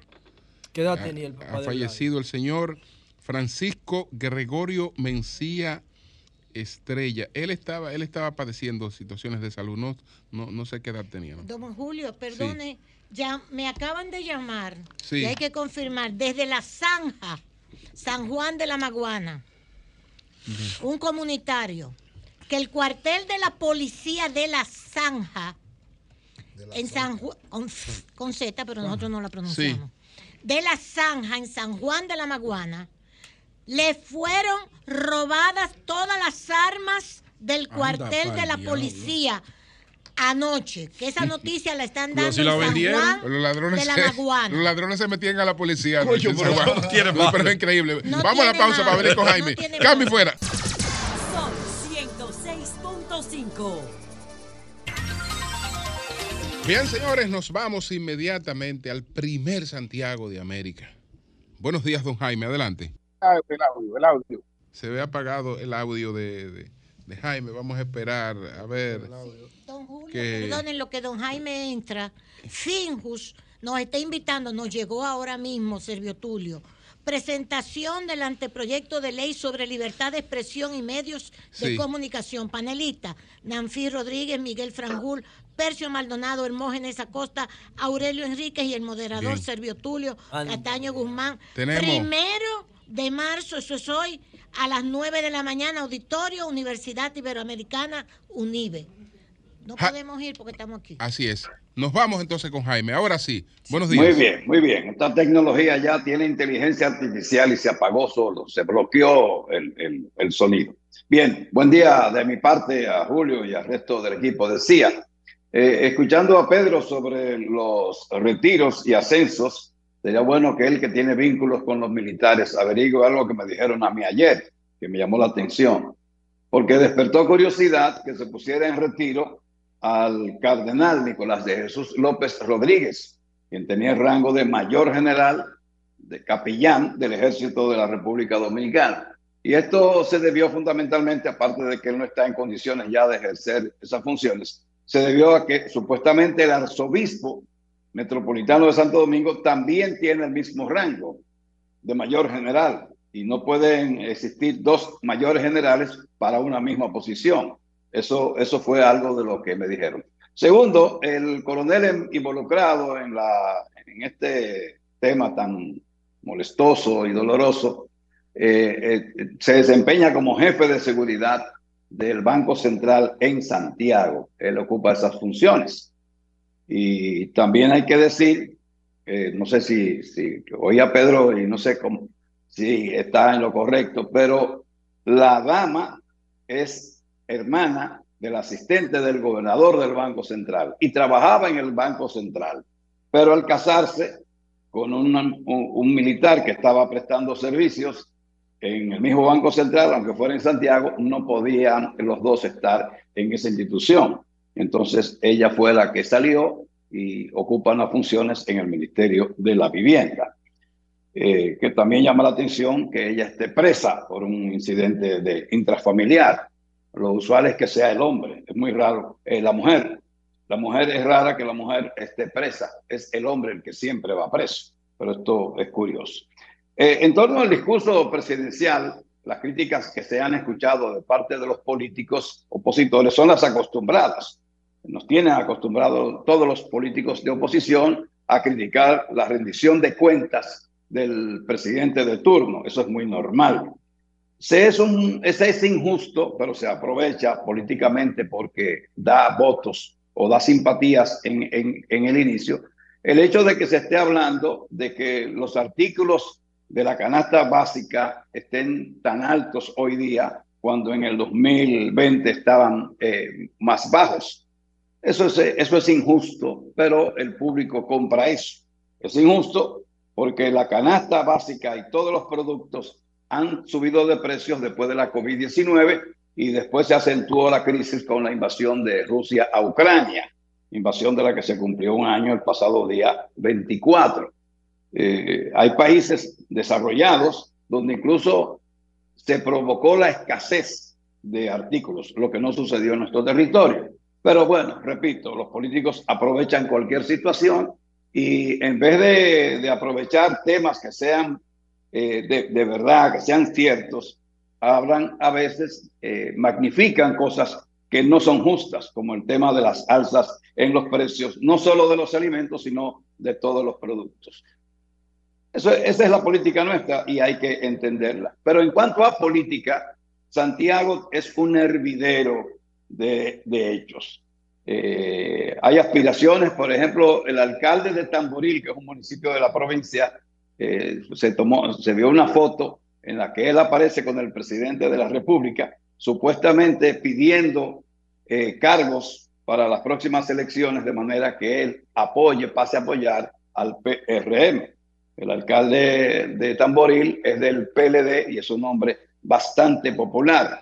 Él y un PRMista, a quien apodan Juan Bo, se discuten las simpatías en ese municipio que tiene como principal modo de vida la producción de tabaco y de cigarro elaborados a mano. Pero en cuanto a política también, aquí hubo, eh, se produjo la declaración del señor ingeniero Silvio Durán, quien fuera director de Corazán, acusando al señor Monchi Fadul de pretender que su hijo, actual diputado Víctor Fadul, y una hija, Aide Fadul, sean los candidatos, el varón a la alcaldía y ella a una diputación, y que eso va a ser impuesto por el comité político. Eso es lo que dice Silvio Durán, que es miembro del comité central. Pero lo que se dice en trasfondo es que Silvio Durán se está preparando para irse a el PRM, porque hay mucha gente que está pensando en el PRM, dar el salto de un partido, en este caso del PLD, al PRM. Víctor Suárez, otro, otro miembro del Comité Central y del Comité Político, que actualmente es diputado, denunció o dijo que no iba a aspirar a la candidatura senatorial por la provincia de Santiago, porque ese cargo ya se le había asignado, esa posición se le había asignado al señor Marino Collante que salió del Partido Reformista, está más o menos en el PLD, es compadre y amigo del señor Danilo Medina. Eso es parte del berenjenal en el que está la política en Santiago. Y uno de los temas que también debió enfocar eh, la oposición respecto a la rendición de cuentas del presidente de la República fue, por un lado, el programa de medicamentos de alto costo que el presidente lo mencionó, señalando que al día de hoy se han, ingresado 15 mil pacientes a ese programa. Eso debió ser cuestionado, ciertamente es así. Ahora, está están llegando los medicamentos esenciales para esos pacientes. Esa es la pregunta y es lo que habría que, determinar. Y de, sobre esto yo hablé la semana pasada y esto molestó al ministro de Salud, que se eh, hizo que un comunicador muy prestigioso de Santiago, hablara sobre el tema en contra mía, porque no le gustó lo que yo dije. A mí eso no me importa nada. Que él o cualquiera se moleste, eso es su problema. A mí eso no me importa. Que sea ministro, que sea lo que sea. Yo no tengo que ver con eso. Yo digo lo que yo sé. Y la versión de que faltan medicamentos, que hace más de seis meses que no se le entregan a pacientes de, de enfermedades quizás terminales, esas versiones vienen de pacientes que no reciben los medicamentos y de médicos que están vinculados de alguna manera a este programa. Y quiero terminar con algo que también dijo el presidente y es sobre la autopista de Lámbara. Porque al principio de este gobierno se dijo que habría una alianza pública-privada para hacer una, una vía, una autopista, que aunque no es de, no es muy, de mucha eh, eh, trayectoria, o sea, no es muy amplia, no es muy larga, son apenas cuarenta y pico de kilómetros, sí se supone que va a costar un buen dinero y que con peajes no se va a retribuir ese dinero, no se va a recuperar esa inversión.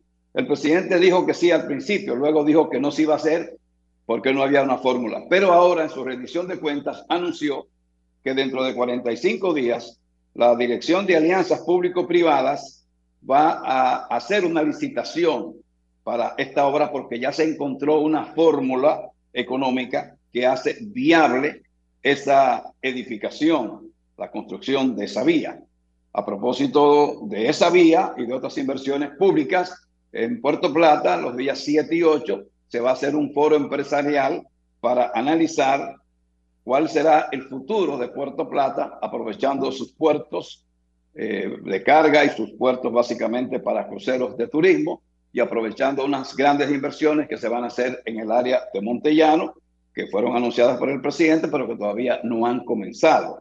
La vía del Ámbar, la carretera turística, la autopista del Ámbar, es, tiene, en principio había dos formas de hacerla. Una, taladrando montañas para hacer el, el trayecto más corto y otra, bordeando las montañas. Esto no se sabe cuál de las dos es la que se va a utilizar, pero el presidente dijo que se había encontrado la fórmula ideal para este proyecto, en el cual están cifradas esperanzas de muchos empresarios, porque la conectividad con Puerto Plata y Santiago va a viabilizar la inversión, no solo en Puerto Plata, sino en toda la costa norte.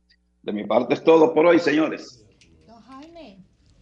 Dígame. Buen día, don Jaime. Buen día. Don Jaime, eh, me escribe el señor Papo Fernández desde Santiago Rodríguez. Y él dice, yo quisiera saber si usted tiene conocimiento sobre esto y la opinión sobre esto, que la, la, carretera, que no son tantos, tantos kilómetros, desde Santiago de los Caballeros a Santiago Rodríguez, pero que cruza un parque nacional, que son pocos kilómetros y que no afectaría, debería hacerse, porque viajar de Santiago a Sabaneta, Santiago Rodríguez, es casi mil kilómetros, decía él, que son como 10 horas o 12 horas de, camino. Cuando se pudiera hacer esa autopista, esa carretera, esa comunicación entre Santiago de los Caballeros y Sabaneta, Santiago Rodríguez. ¿Usted tiene conocimiento sobre esto? Porque me está escribiendo y me ha mandado mapa, pero la verdad que yo estoy eh, en espera de más información.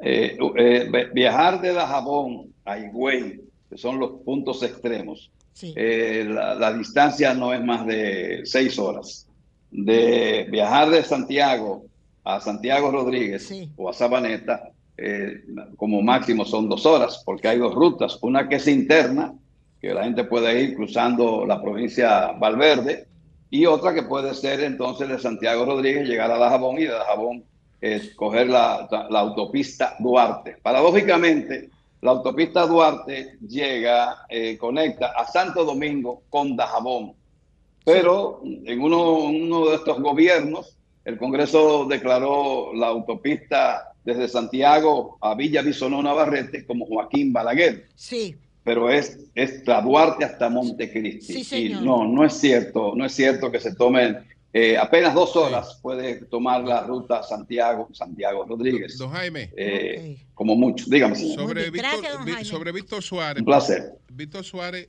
aspiró y fue electo recientemente como titular de Relaciones Internacionales del PLD.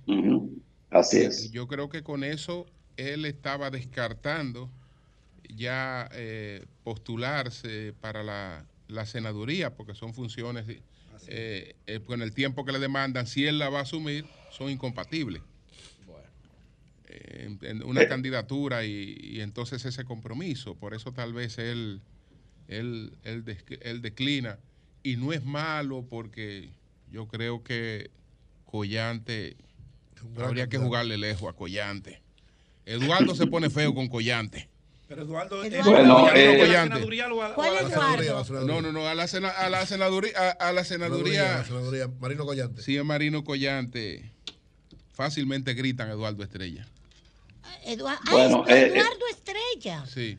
Oh. Sí, e, el caso de, de Víctor Suárez, eh, justamente eso es lo que sorprende. Sí. Que él sabe que no debe competir a un cargo legislativo por la posición que tiene en el PLD. Por eso sorprendió su declaración porque internamente él debió discutir eso. Y ayer lo decía Antonio Peña Mirabal, que es presidente del Comité Provincial del PLD en Santiago, que él no entiende por qué Víctor Suárez y Silvio Durán, ambos miembros del Comité Central y uno del Comité Político como es Víctor Suárez, no discuten eso internamente. ¿Por qué tienen ellos que llevar eso al, público en general? Esto es lo que se lamentan algunos dirigentes del PLD. Y decir que Monchi Fadul va a imponer a Víctor Fadul como candidato a la alcaldía y a una hija de él como aspirante a una diputación, eso es faltarle a la verdad, dice, dicen ellos, porque en el se, se harán las cosas por consenso. Si no deciden hacer primaria, pues tienen que hacer de alguna manera una convención para poder validar a los candidatos. Y que esto de que Monchi Fadul va a imponer, que eso es un desacierto, y hay quienes dicen que el caso de Silvio Durán es porque va a mudarse para el PRM. Habría que esperar finalmente qué van a hacer los políticos de Santiago municipio y de Santiago provincia. la, gente no cuida, no cuida el honor ni al final de la vida, ni cuando ya uno está en una etapa en la que uno no puede estar dando sobrinco y jodiendo tanto. Eh, después que usted está pasado la vida en un partido, funcionario toda la vida desde un partido y toda la vaina. Eh, después tú quieres dar tu paso ya para desacreditarte. Da, tu paso. Bueno, así es. Porque cuando uno da lo mal que uno no, pero claro, claro. Yo creo que, a, Monchi, uno cae fuera de la malla. Yo creo que a, Monchi no le conviene de su mismo núcleo familiar llevar dos candidaturas porque la va a perder las dos. Deben concentrarse en la más importante. Además de que va a generar un problema innecesario y que Monchi ya es un veterano. Pero ten cuidado que no, que no solo Monchi, que, es, que, que tiene dos. hay más gente. Hay más gente, que, hay, más, no, hay más gente que el padre y el hijo participan y, y, son candidaturas. son candidaturas. No, no, Pedro, Pedro, Cambio buena. Son 106.5. Son las 8.58 minutos. Buenos días, José, adelante. Bueno, gracias, Julio. Saludos a toda nuestra audiencia local, internacional, de radio y de redes. Vamos arriba, señores. Miren, está cumpliendo hoy, justo hoy, 1 de marzo, tres años la pandemia del el coronavirus hace tres años se detectó el primer caso en República Dominicana, que fue el caso famoso del italiano. ¿Fue el del italiano o de la mujer que el vino? Italiano. No, el italiano fue el primero. Italiano, que duró ya había hecho el, check-in en su hotel, ya había salido. El italiano fue el primer caso. 60 días dando positivo el italiano, que debieran invitarlo al país. que llegó gordísimo y después se fue flaquito. saber cómo le ha ido después de eso, porque el tipo tiene una vida muy sedentaria y muy riesgosa, fumaba un paquete de cigarro, comía basura. Y entonces a los que tienen e, comen eso, a los que comen basura y, beben mucho romo y fuman mucho, entonces se le deteriora el sistema inmunitario y no aguantan un virus, como el coronavirus, y porque comprometen toda su defensa con los vicios. Entonces, sería bueno saber qué ha pasado con ese italiano tres años después. ¿Cuál es el diagnóstico en la República Dominicana tres años después? Bueno, hay 148 casos activos y apenas tres pacientes hospitalizados. Entraron dos porque el viernes solo había uno. Y eso, señores, significa que la República Dominicana superó el coronavirus. Lo superó. Eh, definitivamente. Eh, yo pienso que es irreversible esa superación. Van a seguir eh, apareciendo casos porque el virus sigue circulando, pero realmente sin ningún tipo de impacto sanitario en nuestro país.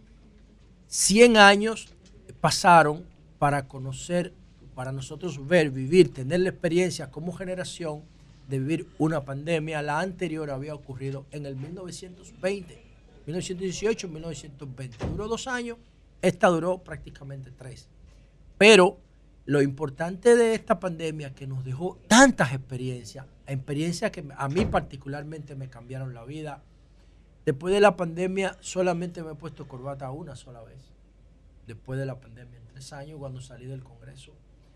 Ah, y ahí veo la NBA, los managers, los dirigentes, los técnicos de la NBA tenían que usar saco, corbata y zapatos de plataforma, zapatos formales en una cancha así de conservadora era la NBA. Después de la pandemia nunca más se han puesto un saco un dirigente de la NBA.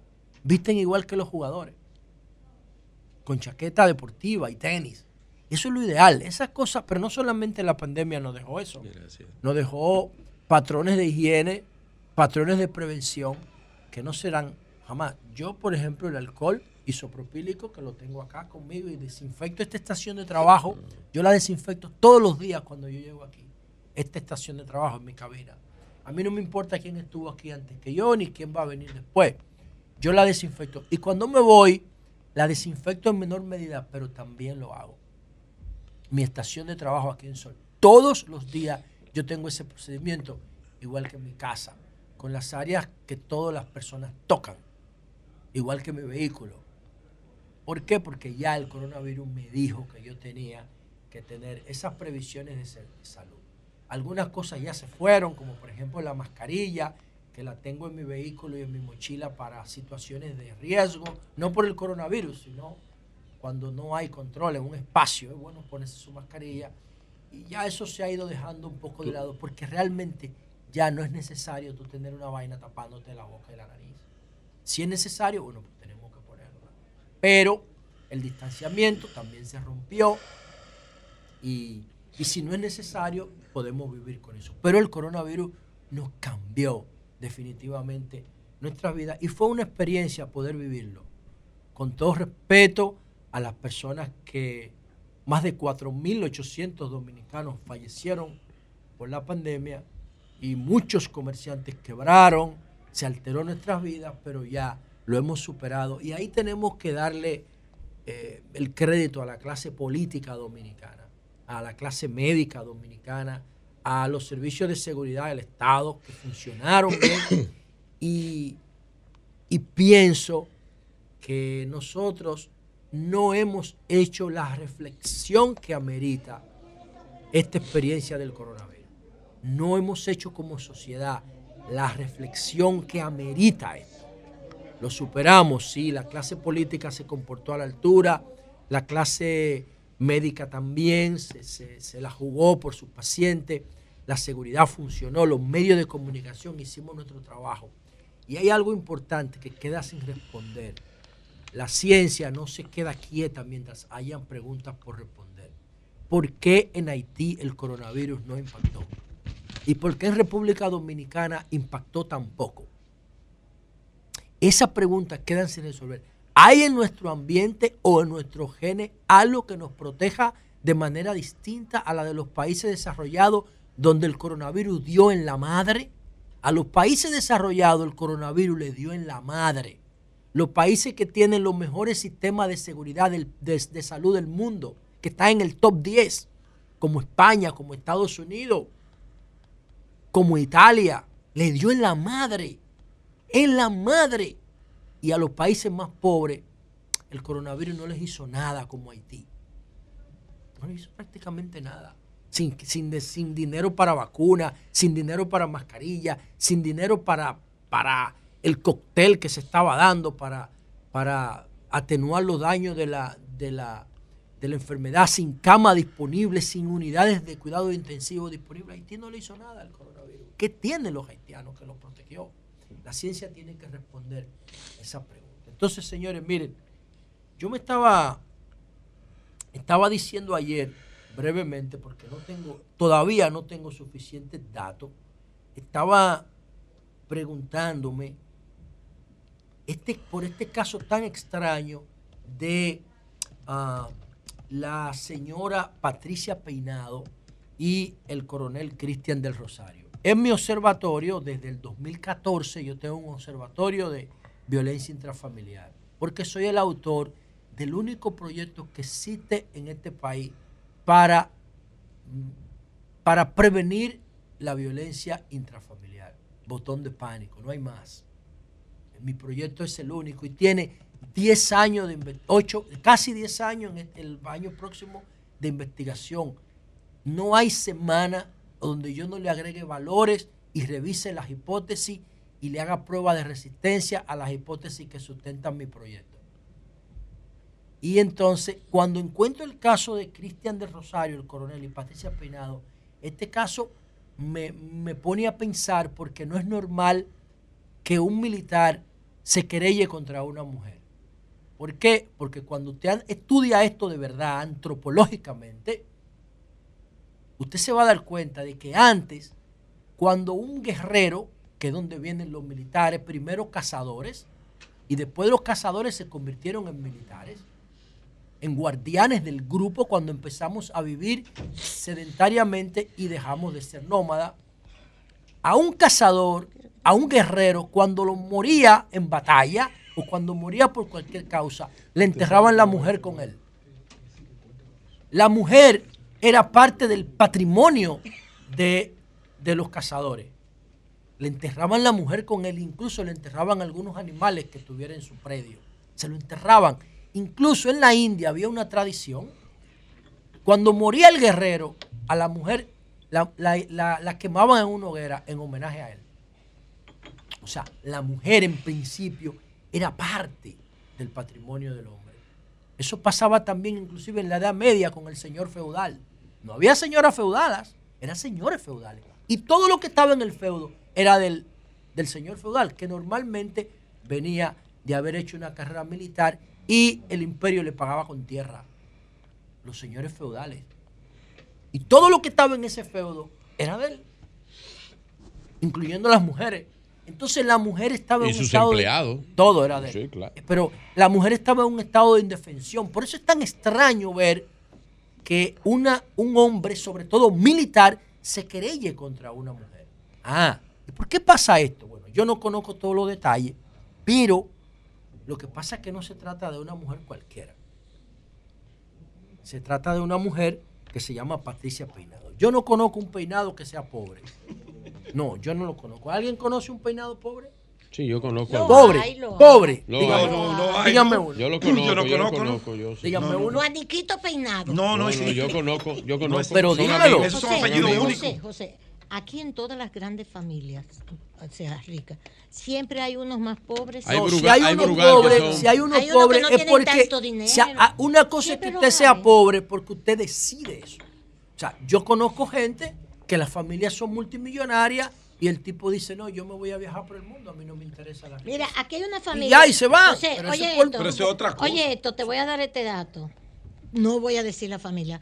Hay una familia que tenía uno de sus miembros, importantísimo, en el Partido Reformista. Anda, ah, Uno de sus miembros en el PRD, cuando la era, ¿verdad? Los binacionales era PRD, PRD. Ya sé quiénes son. Y, el, y el, el, más pobre, entonces lo mandaron al PLD. Sí. Total, se hizo el más rico. Ay, ¿cómo se llama? Ay, yo sé quién es. Pero, ay, yo sé quién es. Pero no, yo, no estoy, yo no estoy hablando de eso. yo me refiero a que la familia Peinado, desde, desde, desde que jugaron su rol cuando el principio de la tiranía de, Trujillo, que a partir de ahí es que uno lo puede rastrear. Fue presidente. Viene, es una familia de, poder en República Dominicana y de dinero. Actualmente son los representantes en el país de los vehículos eh, Porsche y Ferrari. No, no, Porsche. de alta gama. de la alta gama. No, siguen siendo. Eran dueños de Toyota, de Volvo. Y eran dueños de Toyota y Volvo. a este muchacho. Y eran dueños de Toyota y Volvo. Y tenían un paquete de negocios también particulares. se lo cogió la candidatura presidencial. Entonces, lo, entonces esta muchacha, yo no sé si es de la misma familia de, los peinados de Volvo, que conocemos, pero es Patricia Peinado. Pero también decía Jaime Tomás que ella tiene alguna vinculación con el Banco Central. Él pero él es sobrino de la gobernadora. Sobrino de la gobernadora. Lo que pasa es que coincidieron laboralmente. Entonces Sí. la política del banco de, de, de empleomanía y convivencia no permite dos familiares Sí, tan pero cercanos. hay ahí. otra cosa, Entonces ella además. prefirió irse ella. Hay otra cosa. Cuando tú buscas el perfil de Patricia Peinado, tú encuentras lo siguiente. Dime. Ella ingresó Dime, al Ministerio de la Vivienda el 17 de agosto del 2020. ¿Qué significa eso? Mejor. Ha llegado al gobierno. No, significa que ella trabajó por ese proyecto, Sí. porque la nombraron a los dos días de haber llegado y la nombran como directora de recursos humanos de un ministerio. Eso no es un puesto cualquiera, ese es un puesto de poder, de poder. Directora de recursos humanos del Ministerio de la Vivienda, nombrada, según yo tengo acá, el 17 de agosto un día después de la toma de posesión, significa que esa mujer tiene power. Entonces, ese empoderamiento, de alguna manera, es lo que explica que ella le pueda frontear a un coronel. Ustedes saben que las causas de la violencia contra la mujer, yo lo he dicho hasta la saciedad, son tres. ¿Tú tienes el historial del coronel? Tres.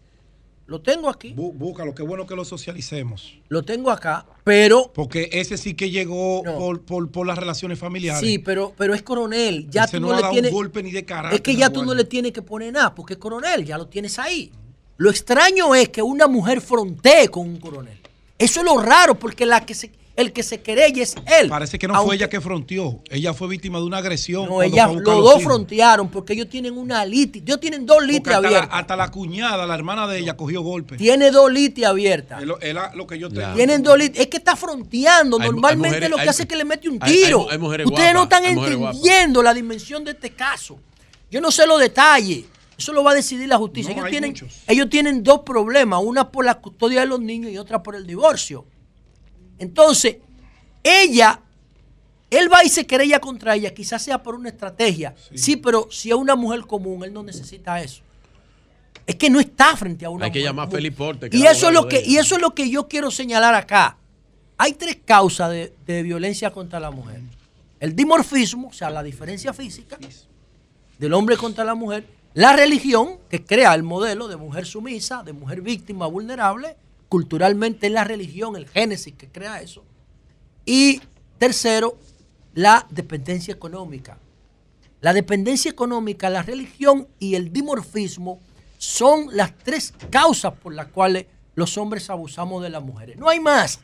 No importa por dónde le den vuelta. Ya yo hice el trabajo. Son tres las causas. No hay más. Cuando la mujer está empoderada, la diferencia física no se pueden evitar porque son las formas como se distribuye la energía en la naturaleza humana. No hay forma de evitar eso. A menos que una mujer se ponga a levantar pesas y aprender kickboxing y artes marciales mixtas. Eso es 0.000001. Ahora, la, la, el tema de la religión es un patrón muy fuerte, pero hay muchas mujeres que no le paran a eso ya, que han abierto los ojos. Y el tema económico sí se puede superar. El tema económico. Y esta mujer tiene power. Y como ella no depende de él económicamente, lo está fronteando a tal punto que lo llevó a querellarse también, aunque ella se ha querellado. Pero, ¿qué hizo la- la- el Ministerio Público? Le dio aquiescencia al último episodio de agresión que hubo, donde en principio ella que lo protagoniza junto a su hermana. Ahí están los videos. Independientemente de que ella diga ayer, no, que él me intentó ahorcar a mi hermana, que también le puso una orden de alejamiento. Eso a mí no me interesa. A mí lo que me interesa es ver cómo esta mujer se ha empoderado al punto de desafiar a un coronel.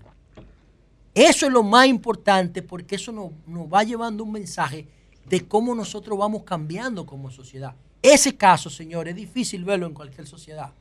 Una mujer fronteando con un coronel. Bueno, ella no ha fronteado con él. Ha fronteado con No, él, no claro. fronteado con él. No que ha fronteado con él. No, Mira el video para que no, tú no ha fronteado con, no ha fronteado con Es él. una José- fiera esa mujer, José- José- porque bueno, tiene cuarto, Es una fiera. porque tiene poder es- detrás. Es una fiera y tú y yo somos una fiera también. Así es. Porque, porque no- no- uno lo que tiene que verse es en las circunstancias que La tú mismo. circunstancia es que hay cien y pico no, muertas no, no, al año. No, no, esas circunstancias. Esas son. Esas circunstancias tú las has analizado otras veces.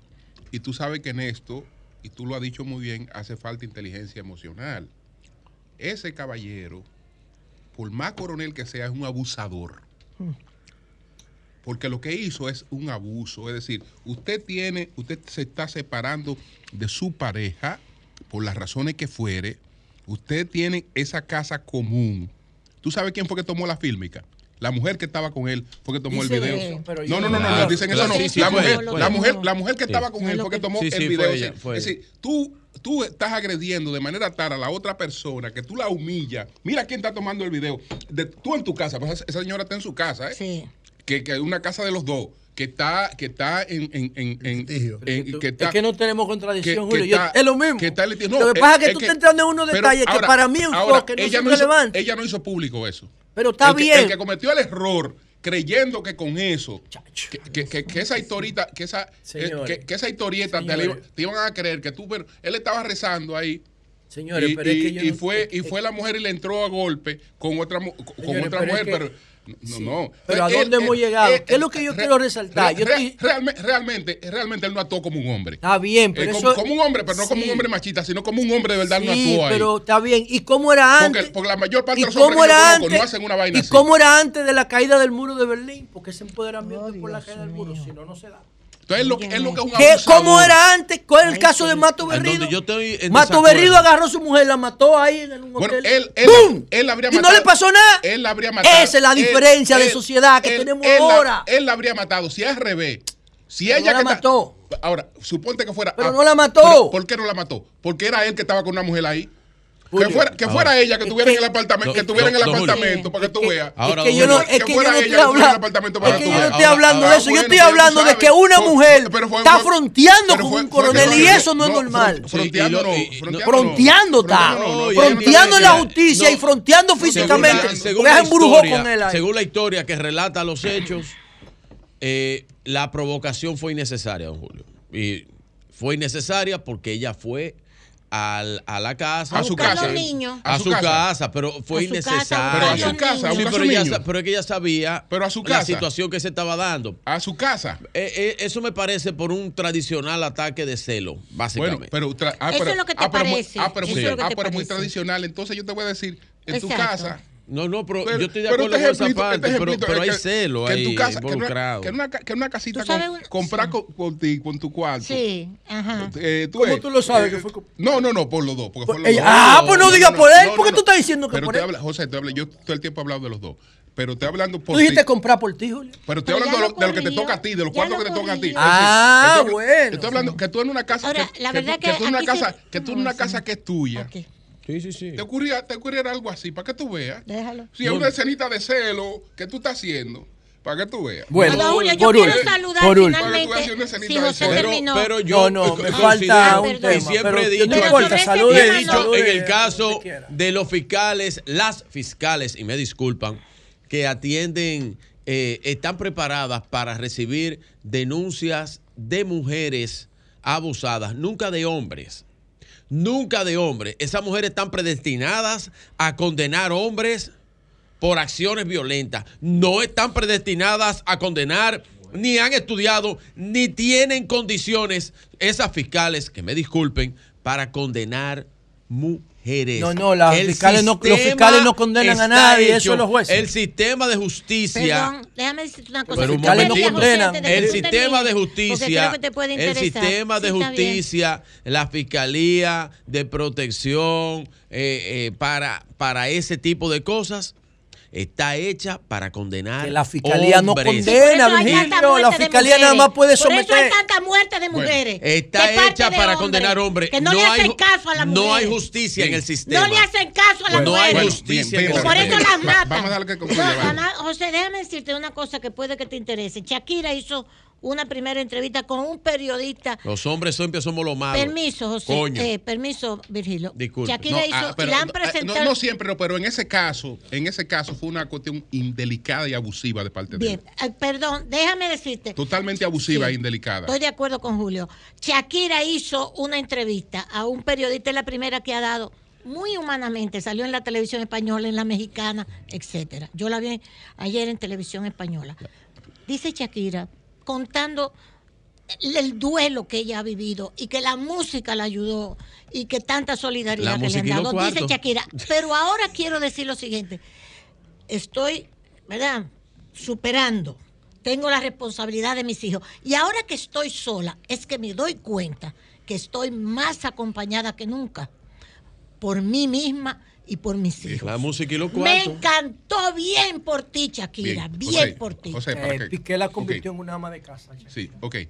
Pero, pero, ok, vamos a concluir. Entonces, miren, señores. Sí. Por último, el caso de el caso de Luis Jaques y eh, Elizabeth Almarante, la pareja de la Guayiga, que el 23 de enero desapareció y mm, un mes después la policía presentó ah, los resultados parciales de qué pasó, porque todavía falta establecer el tipo de relación que tenía Luis Miguel Jaque y su esposa Elizabeth con eh, Dylan, que era el líder, que es hasta ahora el líder del grupo, que lo secuestró la noche del 23 y que el día después lo mató a él en un hotel, el Hotel El Callao, en Andrés Boca Chica, y a ella no se sabe dónde la mataron porque ah, ella no fue llevada al hotel.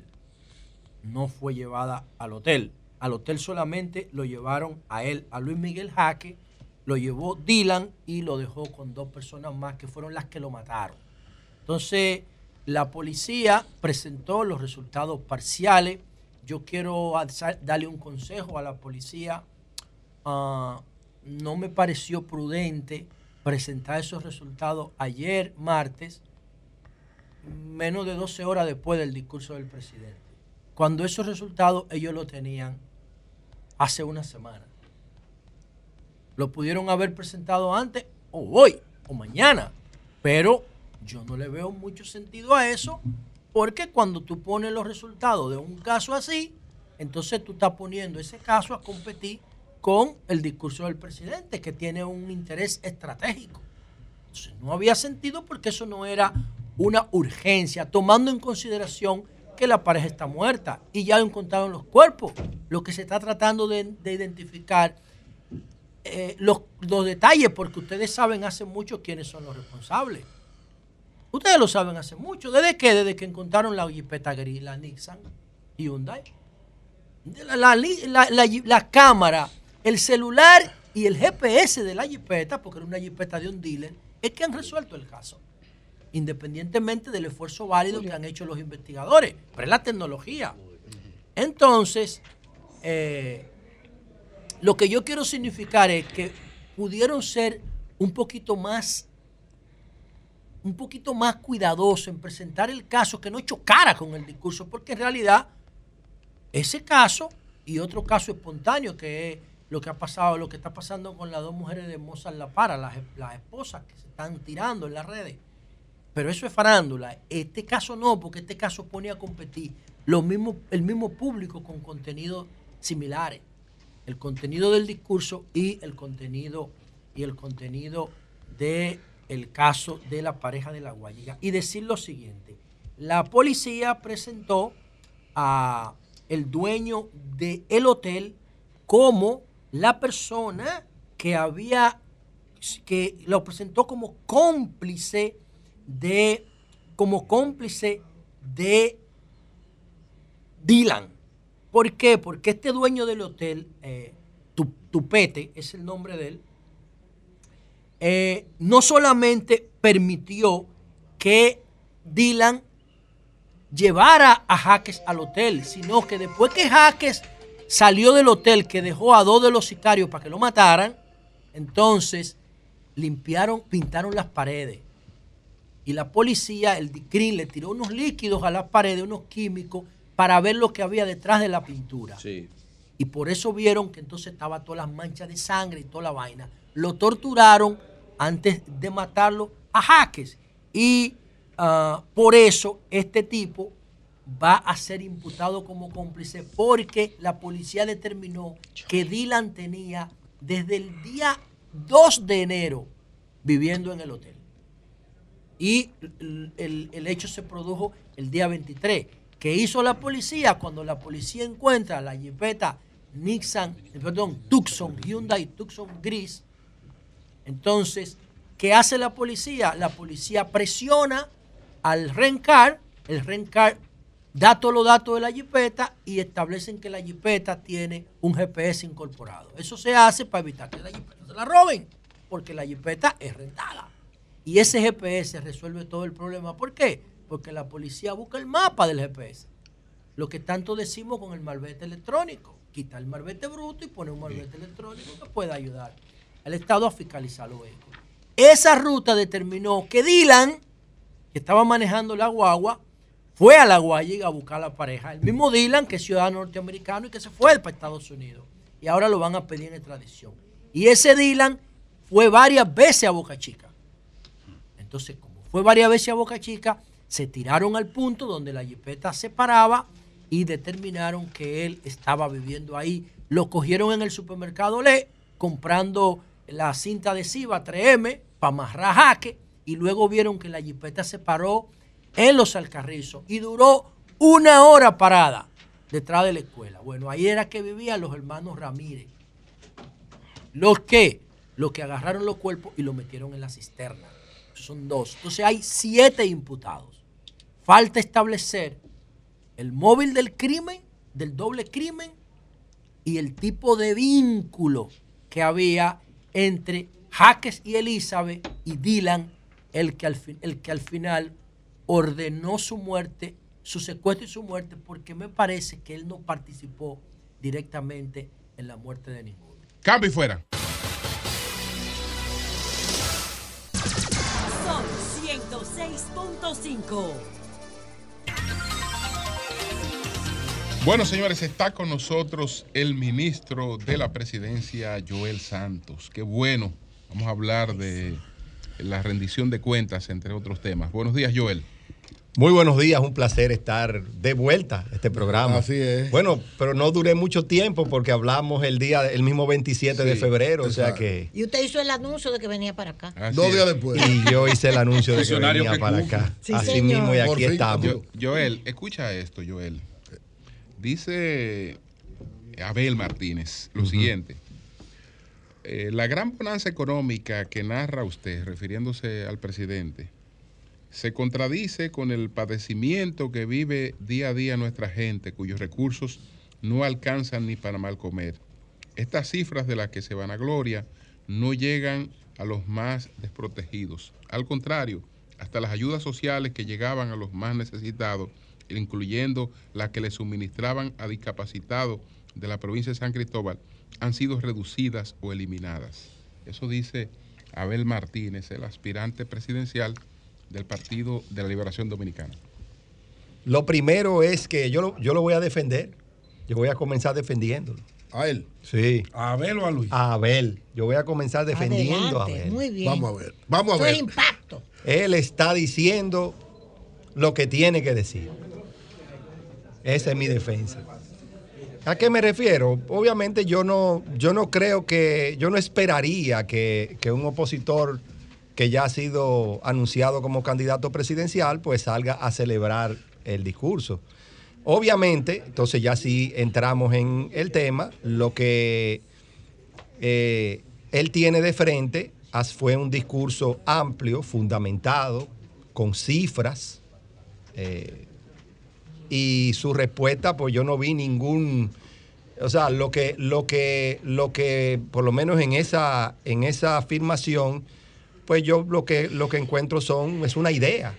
Pero ¿dónde está la fundamentación? ¿Dónde están las cifras que soportan su fundamentación? ¿Dónde está el apoyo?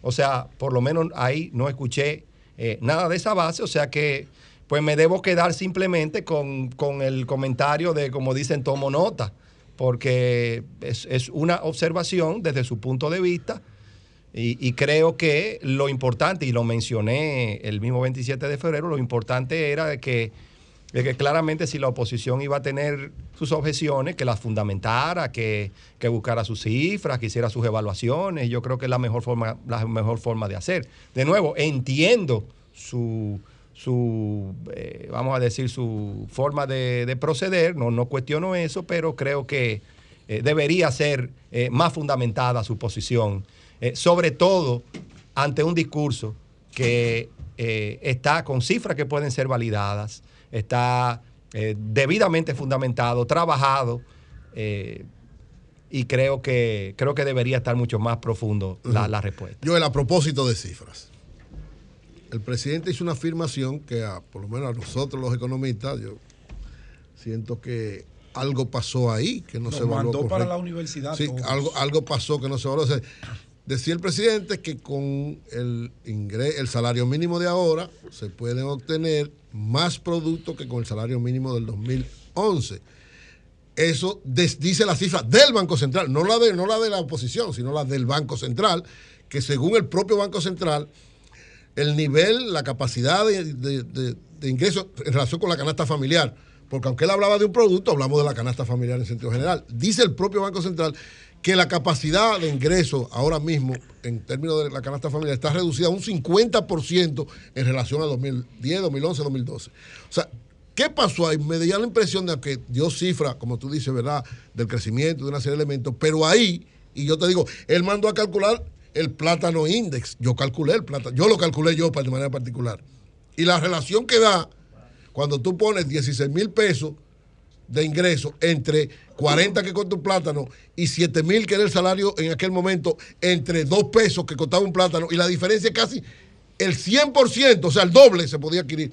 Me da la impresión de que ahí el presidente se dejó de llevar de muchachos que es verdad que lo tiene hablando con los palos de luz. No, no, digo, habló de cifras. Y mi hermano Joel y yo no entendemos porque él sabe muy bien. Joel sabe de cifras. Joel es bueno. Adelante. Bueno, mire, es que todo depende, todo depende de, de cómo se constituya el índice. Ah, hay, hay, hay, hay, muchas variables que entran en juego. Lo primero es que técnicamente está correcto la afirmación del presidente. Lo, primero es, y, aquí está el tema, los, los, los, no hay un solo tipo de plátano. Hay que ver qué tipo de plátano se toma a la hora de hacer las evaluaciones. Y usted tiene que ser consistente en tomar el mismo tipo de plátano, porque los plátanos no tienen los mismos precios. Y el mismo el precio. Eh, usted tiene que tomar la misma categorización del mismo plátano del, y, buscar ese precio y compararlo con el precio actual. ¿Cuál fue el plátano del presidente entonces? Pues entonces el presidente tiene que hacer lo mismo. sí, el presidente, el presidente tiene que hacer lo mismo. El presidente tiene que hacer lo mismo para fines de, del cálculo del índice, porque tiene que ser tiene que ser, y, hay dos elementos, tiene que ser el mismo tipo de producto que se calcule y tiene que ser también el mismo salario, porque los salarios mínimos, y eso obviamente yo lo sé muy bien, porque, ustedes saben que ven, fui presidente de Copardón y me tocó participar, y eso lo voy a abundar ahora, me tocó participar en cuatro negociaciones, por lo menos que yo recuerde, cuatro negociaciones de salario mínimo eh, y puedo, eh, creo que puedo hablar con bastante eh, firmeza en ese tema. Y la realidad es que para, que para que el índice sea comparativo. Ahora bien, la realidad con respecto al salario. La realidad es que los salarios de hoy día, el salario mínimo real, ha crecido con respecto al 2011. Y no hay que tomar un índice. Usted toma, usted toma los, los salarios mínimos que se han ido ajustando. Y debo decir algo, porque a mí me gusta ser justo. No es solo de ahora. Los salarios mínimos reales en República Dominicana del 2011 para acá han venido creciendo. Usted toma el 2016, usted toma el 2000. Y, ¿qué, es lo, ¿Qué es lo que pasa? Porque también hay que tener cuidado. Los salarios mínimos se revisan cada dos años. Entonces, ¿qué sucede? El salario mínimo cuando se ajusta es como algo, como, como si, algo que como si cargase pila, para usar una expresión para que la gente lo entienda. La, aumenta el salario, luego viene la inflación y tiene que volver el salario mínimo a volver a crecer para ir generando mayor, mayor salario real. ¿Qué quiere decir eso? Que por eso se anuncia un, ajuste de salario real ahora en el 2023, para todavía generar una mayor ganancia real. Pero la realidad es, y fíjense que no estoy siendo, no estoy siendo, como dicen, gandío, y no estoy dejando de reconocer que entre, yo tenía mucho que no escuchaba esa palabra. Sí, sí a, mí me gusta, a mí me gusta hablar con palabras simples para que la gente me, me comprenda. Claro. Del, del, del 2011 para acá, vuelvo y reitero. Y oye, y, y el mérito a quien le toque el mérito. El salario mínimo real en República Dominicana ha crecido. Y no, y no solo creció entre el 2020 y el 2023, creció en el 2020 y 2023. Pero tú, crees, ¿tú crees que el salario mínimo de hoy tiene más capacidad de compra? Tiene mayor capacidad de compra en el 2011 por los ajustes salariales que, se realizan. En el que ahora. Ahora, ahora, sí. por los ajustes en salario mínimo que, se hicieron que se hicieron en el 13, en el 15, en el 17, en el 19 y, viceversa. Eso es lo que estoy diciendo. Si la oposición viene a decir de que no es así, si la oposición viene a decir que no es así, entonces también está diciendo que se deterioró el salario y no mínimo. Podemos buscar un, y no podemos buscar un player, perdón, y no podemos buscar un player que sea neutro entre la oposición y el gobierno para que hable de la, de la, de la calidad del salario. Yo les puedo, yo les puedo, señores, vamos a organizar la vaina, perdón. Líder, no podemos buscar un actor que sea neutro para que hable de esto. Banco Central. El Banco Central. Pero tienen que tomar, oigan bien, tienen que tomar, hay diferentes tipos de salario mínimo. Tienen que tomar el salario mínimo. Promedio. bueno, tiene que ser promedio. O el promedio o el que, o el, o el que es, o el que, o el que abarca, y, si es promedio, tiene que ponderarlo. Porque qué pasa, el que porque qué pasa en República Dominicana o qué ha sucedido históricamente hasta eh, que se hizo la eh, reclasificación. entonces podemos la mayor parte de los salarios que que funcionan como mínimo son el más grande, que es una particularidad. O sea, no puede tomarse, no pueden tomarse todos los salarios y promediarse de manera simple, pero podemos entonces sino ponderar A, la conclusión de que los efectos de la inflación, aún esta altísima inflación eh, que enfrentamos, eh, por razones externas, globales, eh, fueron eh, cubiertos con, con el salario, con, el, salario con, el, con, el, incremento reciente del salario mínimo. El que, tiene, el que tiene salario mínimo no tiene los efectos de la inflación. Así es. Claro que sí. Ha, habido. No, pero, estoy preguntando, no, pero no, no, Pedro, no, pero Pedro.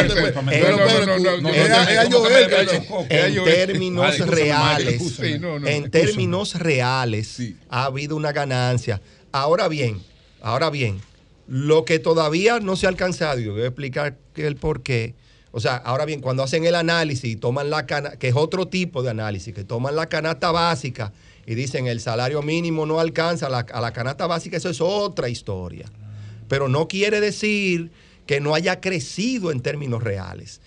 Y hay que tomar en cuenta lo siguiente, y con esto no estoy diciendo, con esto no estoy diciendo que el salario porque ahorita dicen, no, el, eh, eh, Joel Santos dijo que, el, que, lo, que los salarios aquí no son bajos. Yo no estoy diciendo eso, algo. O sea, el mismo presidente lo que está diciendo cuando, dice, cuando, cuando afirma que consistentemente aquí hay que continuar a hacer crecer los salarios, los salarios reales. Es decir, hay que continuar que los salarios sigan creciendo por encima de la inflación, está diciendo de que aquí hay que mejorar los salarios, señor. Eso es lo que está diciendo. Entonces, usted se sale de lo, que, lo que quiero comparar es que cuando se habla de canasta familiar, usted tiene que compararlo no con el salario mínimo, usted tiene que compararlo con el ingreso el ingreso familiar. y eso también es muy importante. Yo lo decía en el pasado. porque si la canasta es familiar. correcto. Yo, lo decía, yo, lo decía en análisis en el pasado y, la gente que está en el gobierno, alguna gente decía que no. Así es. Que no, que no era, que no era así. Eh, pero yo decía que canasta familiar es con ingreso familiar. Correcto. Exactamente. No y otra cosa, Julio, y otra cosa es, y otra cosa es cómo ha cambiado esa canasta familiar en la sociedad actual. no, pero lo dijo porque, lo dijo. Porque antes, antes era, antes era vivienda, transporte, alimentación, educación, Ahora no, ahora tú tienes que agregar telecomunicaciones. Porque hay más celulares que gente en República Dominicana. Y recarga. Y el robo también. tú tienes que agregarle a una sociedad quiero decir algo. que ha cambiado. El principal. ahora bebe vino. la verdad que la discusión se ha ido, que si el salario, que si, y con el plátano. el principal mensaje del presidente en el discurso, en términos de salario, yo lo acabo de decir, eh, es que el presidente está consciente de que el salario de que el salario tiene que crecer por encima de la inflación y que los salarios aquí tienen que seguirse mejorando y que eso es importante la, la para, que, para que haya una incorporación del, del, del, del, asalariado en la economía. Y, y, que, y, que, y, que no, y que no podemos ser eh, eh, eh, quedarnos de lado ante esa realidad. Ese es el principal mensaje del presidente.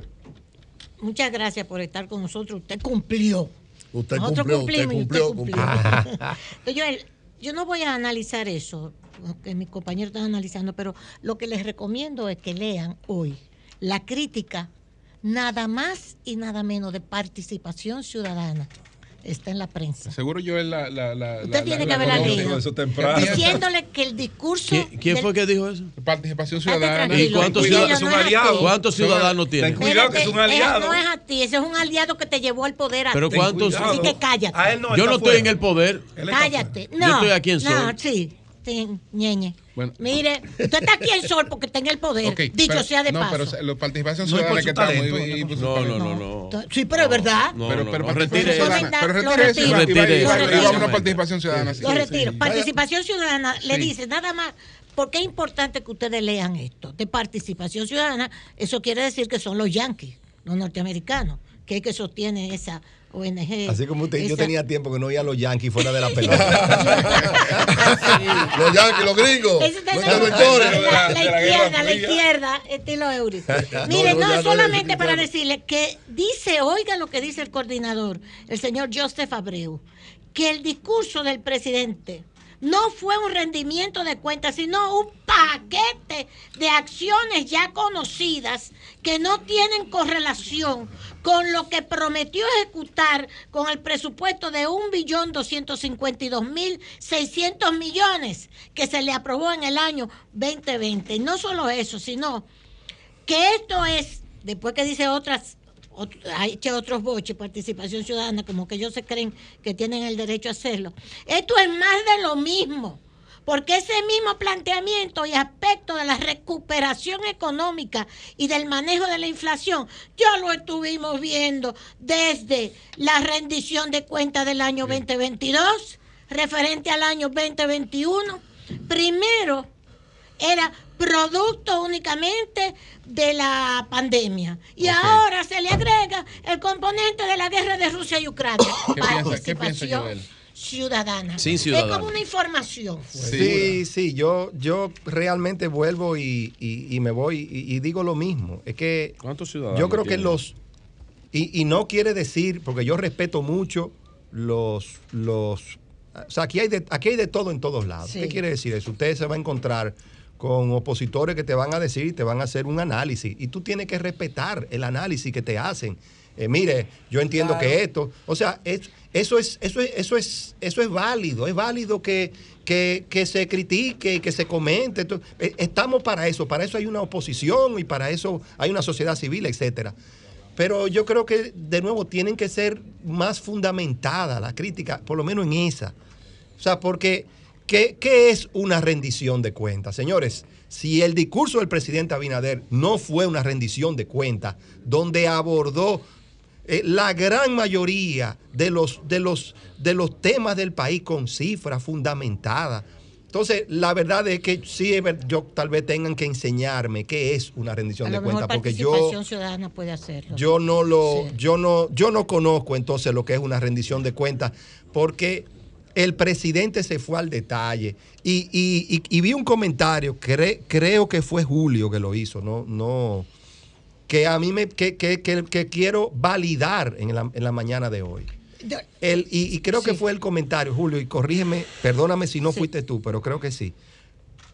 Que en ese discurso los temas tratados fueron, son temas que el presidente tiene total manejo. y en el discurso se refleja. Eso no fue que, eso no fue que fulanito ni sultanito le trajo una información y, él lo leyó. No, no, no, no, no. El que conoce al presidente sabe que donde el presidente puede profundizar en cada uno de los temas. Y, y eso es un análisis, eso es un análisis muy correcto. Es un análisis que tú lo lees entre líneas y, creo que debo, debo validarlo. De nuevo, si eso no es una rendición de cuentas. Yo no sé lo que es una rendición. Y solamente, Julio, para esto tiene que hablarlo con el director de migración, de, perdón, de migración no, que, al señor Alcántara un abrazo que está haciendo su trabajo, dicho sea de paso. Muy bien. muy bien hecho.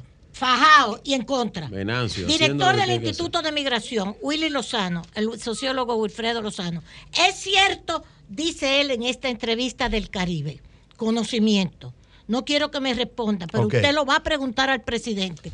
Es cierto que el segundo punto de nuestro trato con Haití, de nuestra política con Haití, tiene que ser en segundo lugar, dice Willy Lozano en esta entrevista, en segundo lugar añadió a la necesidad expresada por Abinader, expresada por Abinader de documentar a todos los, haitianos y regularizarlos, aunque sean ilegales, que están en el país. Que ese es un plan de regularización de ilegales, dice el director de migración, Willy Lozano, en esta entrevista que le acabo de leer. Nosotros quisiéramos saber cuándo el presidente Abinader ha hablado de ese plan de regulación, de regularización de ilegales haitianos aquí en el país que le fracasó a Danilo y gastó dos mil millones y pico de, pesos y no sirvió para nada. Yo no, yo no conozco de ese plan. Yo tampoco. Pregúntele entonces a Willy Lozano, que, lo, está aseverando ahí. Aunque no le estoy respondiendo, como usted me pidió que no le respondiera. no, no fue al presidente. Sí. Eh, no, porque al presidente que citó lo que lo que, va a tener que, ir al próximo hay un claro mensaje en el discurso del presidente de que, de que la República Dominicana va a defender su soberanía, claro. de que la República Dominicana va a defender su integridad. Y, y se hizo un llamado que no ha sido no ha sido debidamente acogido por lo menos usted como ministro de la presidencia llame a Willy Lozano de un pacto. director de, del, del instituto Ahí está la entrevista. El director del Instituto de Inmigración. cuando el presidente habló de un plan de regularización de indocumentados. Adelante, Mire, don Pedro. Usted ha dicho aquí, ha reiterado en varias ocasiones que se debe hablar con datos para contradecir o contrastar claro, lo que tiene que ver con el discurso. Yo quiero que usted me permita hacer lectura de cinco rubros de la canasta. Nada más voy a hacer cinco. cinco porque Viene el discurso del 2003. Aproximadamente unos 20 Comenzando por el pollo matado. Y se dice matado porque el pollo no muere, el pollo se mata. Es que lo matan. el pollo matado, no, eso no. No, es que es matado porque lo matan. El pollo okay. en la yugular. Sí, pero di pollo, pollo sacrificado, pollo en pollo matado. adelante. es que así es que ese es el término. Ok, adelante. El pollo matado, libra, año 2011, 45 pesos. En el año 2023, 85. Para un aumento, Eurianota. 89%. 89%. Pasta de tomate Vitorina. lata, doña Consuelo. adelante, que Dejen eso, respeten al invitado. Pasta de tomate, saludo a Antonio Payá. Pasta de tomate Victorina lata. ahí oyó, ¿verdad? Un kilo. En el 2011, 83,97. En el 2023, 150 pesos. Aumento 79%. Habichuela roja libra. En el 2011, 38,96. En el 2023, 90 pesos, 131%, me faltan dos. Sal molida premium libra, 10 pesos libra en el 2011, hoy está a 15, 50% de aumento. Y finalmente, la papa costaba en el 2011 23 pesos con 82, hoy está a 35, 47%. Entonces, la oposición se refirió a ese tema. hablando con los palos de luz que están, ese discurso Porque el presidente tiene loco, hizo una referencia al 2011, no sé por qué se fue tan atrás, y la oposición le respondió. ¿Usted qué le tiene que decir a esa oposición que le está dando cifras y no? Bien, Bueno, perfecto. Yo creo que yo creo que esas cifras todas hay que validarlas, hay que buscar los productos, hacerlo comparativo. Pero está bien, yo respeto, como dije ahorita, que respondan con las cifras. Eso, eso a mí me es respetable. Ahora bien, hay que tomar rubro por rubro, productos comparables, hacer el análisis y compararlo con el salario, con el salario mínimo, que como ya dije, yo sí, es, sí he hecho la cifra y sí, de manera consistente, vuelvo y reitero, no solo ahora, de manera consistente el salario mínimo, los ajustes de salario mínimo han estado por encima de la inflación. Como, ministro de la presidencia, ¿siente que ya hay un proyecto reaccionista montado? Sí. Mira, el, el presidente de la República no se ha referido al tema. Es decir, el presidente eh, ha dicho que en su momento va a tomar su decisión. Y eso es que hay que respetarlo. Ahora bien, yo sí he dicho abiertamente Joel Santos está de acuerdo con la reelección. No, que el PRM resolvió ese problema a nivel partidario también. Y la Constitución, y la constitución lo permite. No hay problema y, ninguno. y es un tema de. Y, y, que es otro tema que salió bastante. A nivel regional, bastante reflejado en el discurso. Y ese es uno de los elementos por la cual Joel Santos entiende que el presidente debe tomar una decisión positiva. la, continuidad de, Estado. ¿Qué piensa Joel Santos de la conquista de alcaldes opositores? Bueno, mi, mi comentario sobre eso es que las personas son libres de tomar la decisión que entiendan. Ahora bien, también hago el, la siguiente reflexión. Eh, que, es el mismo, que es mi mismo comentario con los flujos migratorios cuando yo los, cuando yo los escucho, cuando hablan del tema. Si las, los alcaldes están tomando su decisión propia de moverse de un lugar a otro, las personas no se mueven cuando, está, cuando entienden que tienen la posibilidad de ganar. las personas se mueven hacia los lugares donde entienden que tienen las posibilidades de victoria. Entonces, el que éxito, el que esa es la base de la migración. el, el, es, la sobrevivencia. exactamente es lo mismo. Entonces Julio una mira Eury ya no puede hablar de entonces se llama migración política el que tiene el flujo negativo es migración política eh migración partidaria. solamente transfugismo no joda. Ahora bien eso, Antes eso es lo que yo puedo partidario. Decir. eso es lo que yo puedo decir. en el PLD era turismo partidario. Joel escúchame que reitere pregúntele a don Luis porque yo tampoco lo he oído cuando él dijo que va a ser un plan de regularización, como dice Willy Lozano. Yo se lo voy a preguntar. Hágame el favor y dígale que él sabe que yo lo respeto y estoy apoyando toda la política que él está haciendo. él trajo un dossier. Eso fue que se soñó. Lo han acorralado. se soñó con eso. Don Vigilo, adelante. Sí, eh, Joel, eh, ahora... no, no, pero espérate un momentito. Eh, Joel, eh, ¿qué tenemos, por ejemplo, ahora con lo que tiene que ver con el 911. Está el general eh, Méndez. Méndez. Juan Manuel Méndez. A cargo, los equipos. Eh, eh, las ampliaciones que ha estado haciendo el presidente. ¿Qué tenemos con eso? Y es verdad que hay ambulancia abandonada, que dice Eury que hay ambulancia abandonada. yo quiero que yo él aclare. Dijo que están ahí en el hospital Santo Socorro. Pero él lo ve ahora. El ministro él lo sabe, él lo sabe. Ni tanto ni tampoco. Un cementerio de ambulancia. ¿Por qué mandaron a Méndez? Pero es Joel el que va a verdad. Ni tanto ni tampoco. Vamos a ver, yo, le, yo les voy a dar le voy a tratar de dar la respuesta más eh, imparcial posible. Vamos a ver. ¿qué? Vamos, vamos a entender qué es lo que pasa con qué, qué es lo que pasa con el 911. El 911 inició su, su operación en el 2014. el jefe de eso ahora porque era Montalvo. Era Montalvo. Sí, es así. es por eso que le hice la pregunta, por Dios. Es así, 2014. En el 2014 y, y, y me quiero ubicar para luego terminar mi análisis.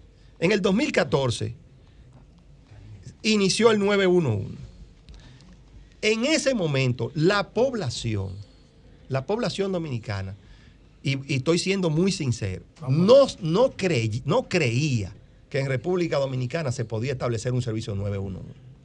Esa era la realidad. Y se estableció. Y lo tomó y se estableció. no, no, porque digo, fíjense, señores, yo donde tengo que otorgar crédito. la potencialidad que eso tiene todavía. Donde, claro que sí. Porque nada más se usa en emergencia. Entonces, ¿qué pasa? ¿Qué pasa? Inicia el servicio 911 ante la eh, eh, vamos a decir, los dominicanos incrédulos de que eso podía suceder. Y los primeros años sucedieron en, una situación en la cual la gente tenía sus dudas de que eso pudiera operar. La verdad que se estableció. Sí, sí hago el siguiente comentario. En lugar del, del 911 consolidarse, inició un proceso rápido de ampliación. ¿Cuál es el principal medidor de éxito de un sistema 911, los tiempos de respuesta. ¿Qué significa los tiempos de respuesta? El tiempo que toma desde que una persona hace una llamada de emergencia hasta el momento en el cual le llega la asistencia. Ese es el tiempo de respuesta y, lo parqueo ahí por un momento. ¿Qué pasa? Otro elemento también sucedió entre el 2014 y ahora. que es muy importante para el 911. El tránsito en la República Dominicana ha, sido, ha ido complicándose. Es decir, eso ha sido un reto para el, para el servicio 911. No ahora, no ahora, sino del 2014 para acá. Resultado de eso, señores, los, y, y resultado de esa ampliación, los tiempos de respuesta a nivel general han ido incrementándose consistentemente, de manera natural, por esas razones, del 2014 para acá, con dos excepciones. El 2017, que los tiempos de respuesta bajaron 30 segundos, y el 2022, ahora, que es un trabajo que se hizo en los últimos meses, se redujo cuatro, se redujeron en cuatro minutos los tiempos de respuesta. ¿A cuatro minutos En cuatro o en minutos. cuatro minutos? En cuatro Diablo, ¿y cuánto eran antes? De una vez. Ah, pero ¿cuándo, No, cuándo el promedio era- el ¿Cuándo promedio Danilo era- llegaban de una vez? No, Yo- no, no, ¿Eran no, helicópteros? No, eso no, no O alfombra voladora. Cuando Danilo llegaban de una vez. ¿Cuánto es? Porque nosotros estamos hablando- ¿Cuánto es el promedio? No, cuando Fíjate Danilo eran omnipresentes. No llegaban de una vez. Entonces, ¿qué pasa? Entonces, ¿qué pasa, señores? No, no, omnipresente. ¿Qué pasa en el día de hoy? Nosotros no tenemos, y eso es, y eso es muy importante, y esto es muy importante. con la vida de la gente, No, no, es que el, no es que el sistema se ha hecho más ineficiente, es que la población hoy día demanda más de ese servicio. La cantidad de llamadas y la cantidad de servicios requeridos se ha más que duplicado con respecto al principio. La Pero población tiene ya tiene a su... eh, Pero espérate. Tiene que No, porque yo no te voy a... Espérate, No. Eury, pero yo no te voy a terminar negando eso. Espérate. Por eso Pero América, Lo que, no te, lo que te quiero explicar es qué es lo que ha sucedido. Entonces, ¿qué pasa?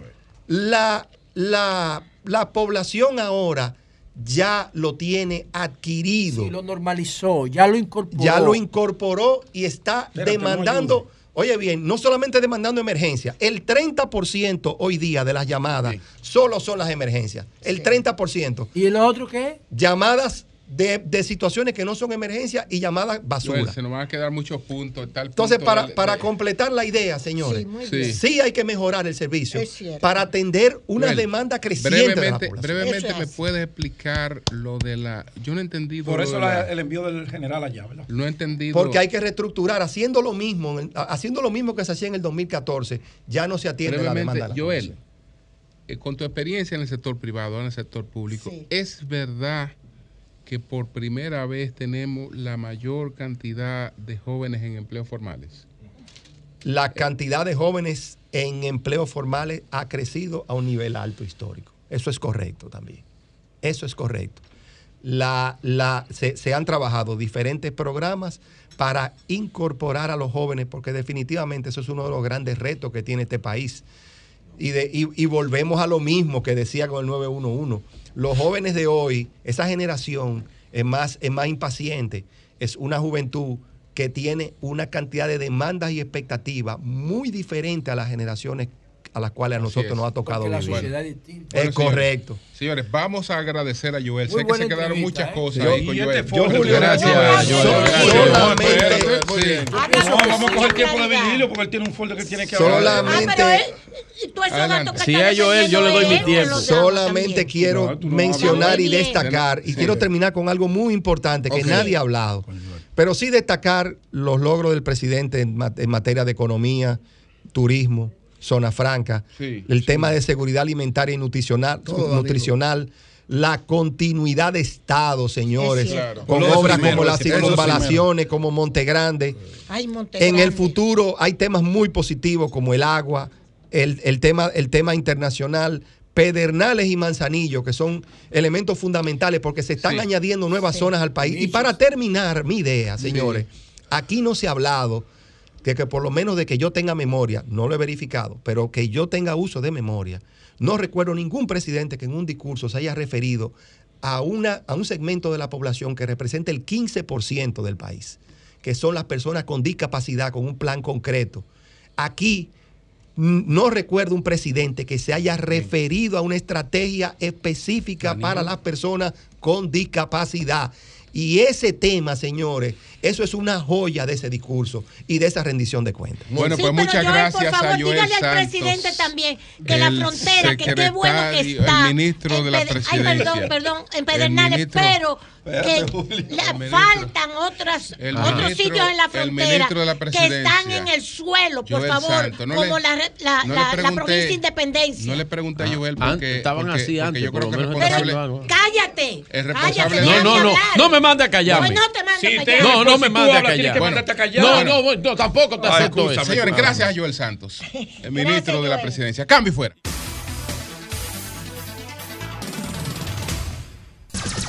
Son 106.5. Bueno, señores, eh, tenemos la visita del alcalde Brian de Peña, alcalde de Lawrence, Massachusetts. Él viene a participar en un encuentro de líderes dominicanos electos en los Estados Unidos. Gracias también a nuestros queridos amigos Joel Chalas y Señor. Jorge Jaime, Ahí. Jaime, que están por aquí director de de Obras visita. Públicas de Loren. Oye, oye, embaja- embajadores de nosotros cuando llegamos allá. Edecanes de nosotros. Edecanes nos Edecanes, llevan. Así es. Nuestro Wow. respeto y agradecimiento Sí, eterno sí. un saludo para don Antonio que está por aquí también. Para allá. Eh, eh, no Entonces, solo de Brian, de de nosotros. Brian, háblenos, háblenos de este encuentro, Brian. Sí, amigo fiel, don Antonio.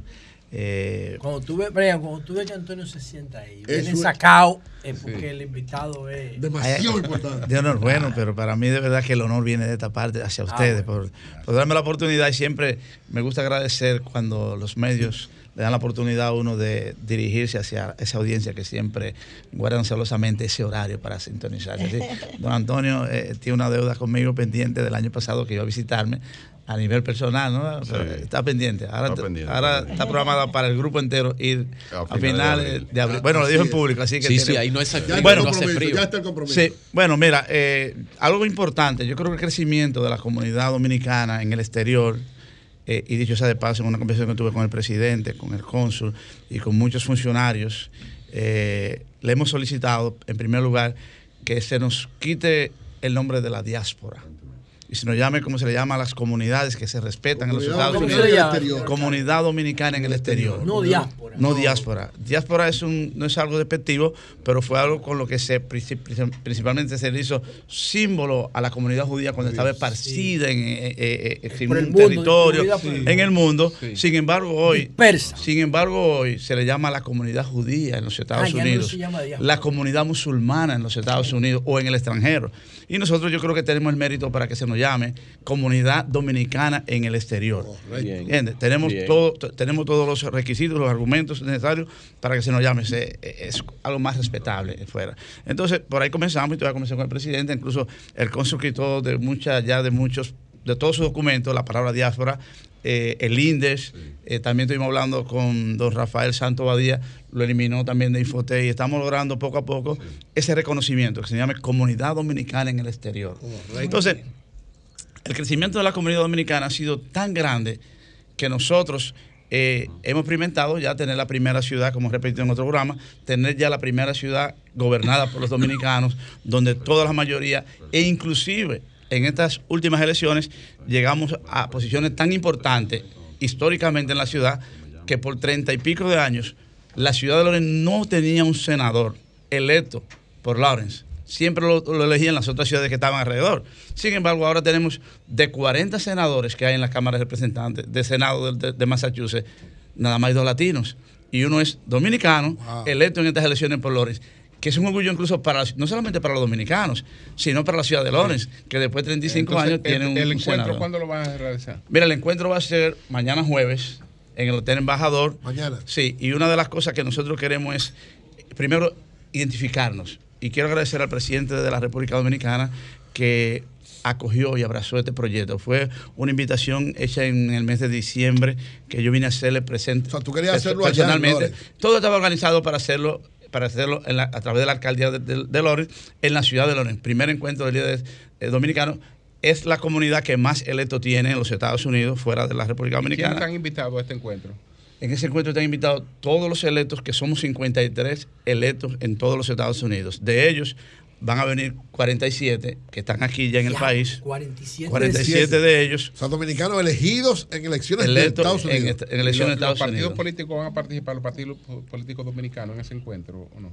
No tengo, no tengo idea si quiénes van a participar, eh, porque cuando le hicimos la invitación al presidente, él nos pidió, háganlo aquí, que yo lo voy a apoyar. Nosotros vamos a asegurarnos de que el gobierno le dé todo el apoyo que el evento necesita y nos dieron todo ese apoyo, la logística, eh, la transportación no de aérea, la transportación al aeropuerto, eh, alojamiento Terrestre, terrestre. terrestre, alojamiento y un sinnúmero de, de- de facilidades que nosotros necesitamos para hacer este evento. Y de verdad que para nosotros es Bien. un privilegio que se haga en ¿Cuántos República Dominicana. alcaldes? ¿Cuántos alcaldes y cuántos, o sea, cuáles son la, la composición? ¿Qué son cada uno de los 47? Mira, alcalde, te- tenemos un alcalde, el alcalde de Lawrence, que está presente, yo soy el alcalde de Lawrence, está el alcalde de Pasey, eh, tenemos eh, senador, tenemos una senadora de Rhode Island, tenemos eh, representantes de, de, de, de Lawrence, Massachusetts, tenemos también de, viene un representante que está en la Florida, de, de Rhode Island, que son bastantes. El segun- la segunda comunidad que más electo tiene en los Estados Island. Unidos después de Sí. nosotros es Y Rhode Adriano Island. Espaillano va a estar Sí, aquí. Adriano Espaillano no vino por asunto y hubieron otros otros representantes electos que no pudieron venir por el cambio en la fecha, porque cuando vinimos a invitar al presidente iba a ser en Lawrence en febrero. Todo el mundo había confirmado para febrero. Hacer el cambio, algunos desafortunadamente tenían ya otras cosas en la agenda, como Adriano Espaillá, eh, y no pudo venir. Bueno, yo voy a tratar de hacer- formular esta pregunta con el mayor respeto posible, pero dejando claro que para mí uno de los principios de la humanidad es la migración. Eso yo no lo negocio ideológicamente. Y lo digo por lo siguiente. Se van a reunir en RD 47 de 53 funcionarios electos en Estados Unidos. Cuando ustedes ven ese nivel de de participación que puede tener una comunidad extranjera en un país, recipiente, en un país recep- receptor como Estados Unidos. Y ustedes ven la división que hay en República Dominicana con el tema haitiano. ¿Cómo tú lo enfocas como líder que lograste el éxito en, en- en un proceso migratorio?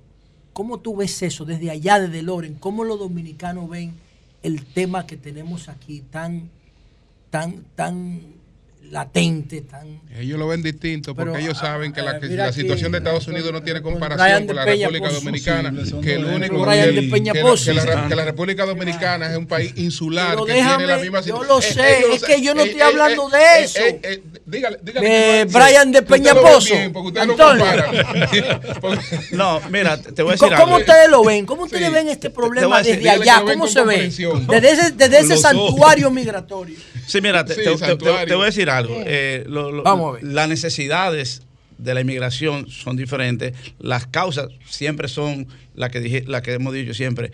El sentido común de donde está mejor, ahí va. Tú sueltas un animalito en un sitio donde no hay hierba y vas a romper la paliza si ves que la hierba está bonita.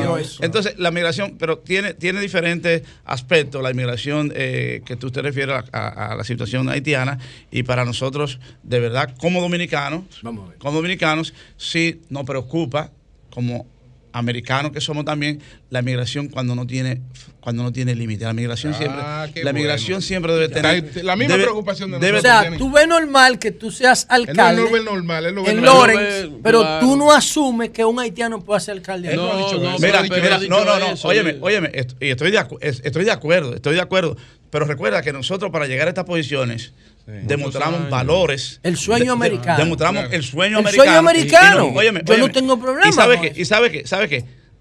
Nos integramos, luchamos por aquella comunidad hasta el punto, hasta el punto Se que nos- organizan. nos organizamos como comunidad, somos partícipes del avance de esas comunidades, la desarrollamos, porque cuando nosotros entramos a Loren en los años 90, Loren era una ciudad fantasma. Fantasma. Y hoy los dominicanos son la mayoría de los dueños de los, de los Eh, inmuebles. los haitianos son los que construyen toda la los- torre de este país. Son la mayoría, son la mayoría de los inversionistas y siembran todos los frutos que nos comemos. Pues no, pero te voy a decir algo. Aparte de todo, José, las leyes, las leyes de ambos países, de Estados Unidos y República Dominicana, lo permiten. Gracias, sí, gracias a Brian. Y la Constitución. Éxito, vamos a reiterar. Juan Reyes también, un saludo para Juan Reyes Pineda. Juan Reyes. Entonces, vamos a, reiterar, lo de la actividad, Brian, lo de este encuentro. ¿Es un día o dos días? Son dos días porque venimos también, nosotros, lo que le pedimos al presidente es que nosotros necesitamos que nuestros empresarios en la ciudad de Lorenz, que son la mayoría de los inversionistas allá, también están invirtiendo en la República Dominicana y estamos trayendo para una cena con el presidente el viernes en Palacio a 67 inversionistas de la ciudad de Lorenz y hay como cuatro de, de Boston que vamos a plantear. Dominicanos todos. Dominicanos todos. 67. pero bien. Y nos cortaron la lista porque eran 154, pero por capacidad del, del, lugar. En esa agenda, con esa distinguida personalidad dominicana, no están ustedes incluyendo al liderazgo de la oposición para visitarle. Entiéndase a Abel Martínez, es muy pequeño. Fernández para también son parte del país. Está muy disperso, muy pequeño. tenido sus aportes a la comunidad dominicana en el exterior. Sí, mira, en su momento, y yo he tenido encuentros con ellos, con todos en mi oficina. En su momento, no, no, no, no, eso, óyeme, eso, eso, eso, en su, no, en su momento, nosotros esperamos tener, claro, esa, esa, esa interacción con los demás grupos, pero como no es un asunto que nosotros estamos diseñando este encuentro a, políticos directamente, sino fue una invitación como orador que le hizo al presidente, y él devolvió, él devolvió el interés de no participar allá, sino de que la traigamos aquí. no es un asunto que nosotros estamos mirando de, manera, de manera particular, partidaria, sino de nosotros reclamarle al, gobierno. No, no, al gobierno. Alcalde, alcalde, eso es la gestión, la gestión tuvo que ver con. Nosotros somos Aunque, Brian, Brian, la oposición tiene representación congresual para algunos cambios. y son nuestros amigos, y son nuestros amigos también. eso tuvo que ver la gestión, el honorable cónsul de allá de Boston, ¿verdad? Enrique García. Mira, Enrique García, ya nosotros cuando iniciamos este proyecto, ya él estaba, sin embargo, fue una pieza clave para nosotros poder lograr el éxito en esta cumbre. Gracias, Brian. Cambio fuera.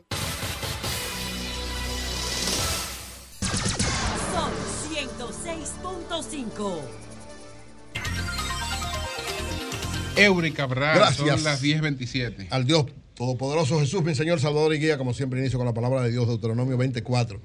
Porque el Señor tu Dios está contigo, Él peleará en favor tuyo y te dará la victoria sobre tus enemigos. ¿No es así? Amén. Amén. Bendiciones siempre. Estar agarrado del Señor para que nos dé toda la fortaleza para Y sin soltarse. Miren, anoche estuve en la puesta en circulación del libro de Joseph Cáceres, que Estuvo también nuestro amigo Virgilio Félix. Sí, yo fui a en ver. La sala Aida, Aida Bonelli de Díaz en el Teatro Nacional, una actividad muy hermosa. Estuvo presente una gran cantidad de cronistas, una gran cantidad de artistas, de empresarios artísticos también. Eh, el libro fue presentado por eh, Máximo Jiménez, una presentación brillante, valoró todo lo que es el historial de Joseph y luego eh, Emily Valdera también hizo una explicación. Ayer era el Día del Cronista de Arte instituido precisamente por solicitud de Acroarte.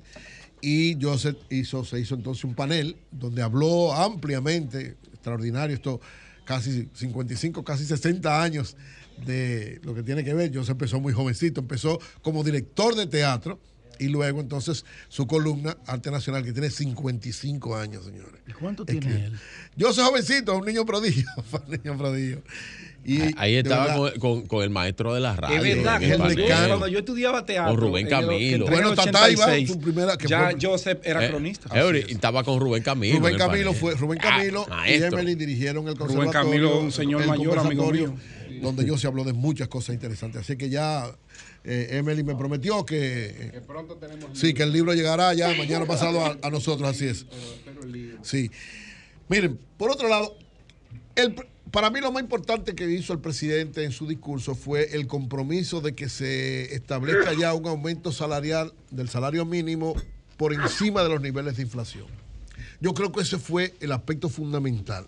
Ya se convocó, decía aquí el ministro de, de Trabajo, la sexta reunión, van cinco reuniones del sector empleador y del sector eh, de los trabajadores para buscar un punto intermedio, porque la única propuesta que hay hasta ahora en el Comité Nacional de Salario es la del sector de los trabajadores que pide un 35%, primero pidieron un 40%, luego bajaron a un 35%, pero evidentemente que esos niveles están altos.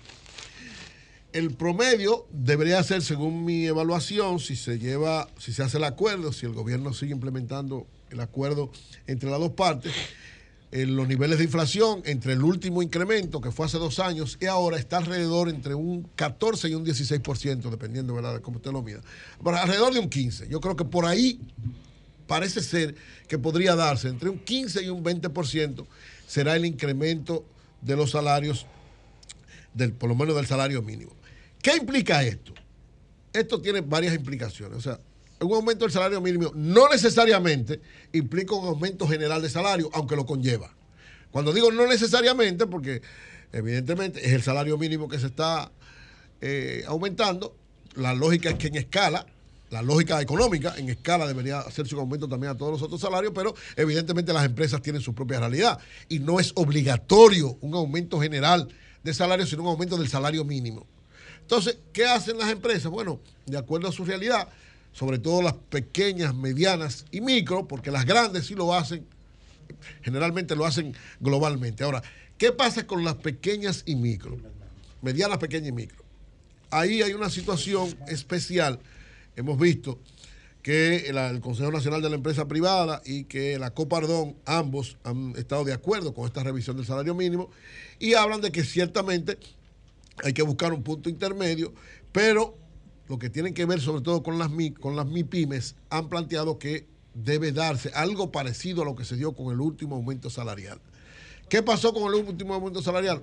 Hubo un margen para dar el aumento completo para las medianas y micro, pequeña, mediana y micro, y además un ajuste especial que yo creo que ahí el gobierno debería... El por inflación, ¿verdad? El que establece el código. El que establece el sí. sí pero eh, hasta la forma en cómo debe plantearse, porque evidentemente las pymes tienen una realidad muy especial.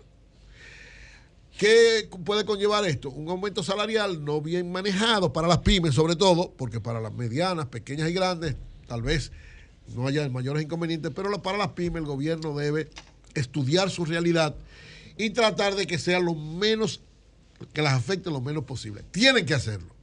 Es decir, todo el trabajador dominicano, según la ley, que tenga un salario mínimo, tiene que ser ajustado ese salario mínimo en función de lo que establezca la disposición del Comité Nacional de Salario. Eso es obligatorio.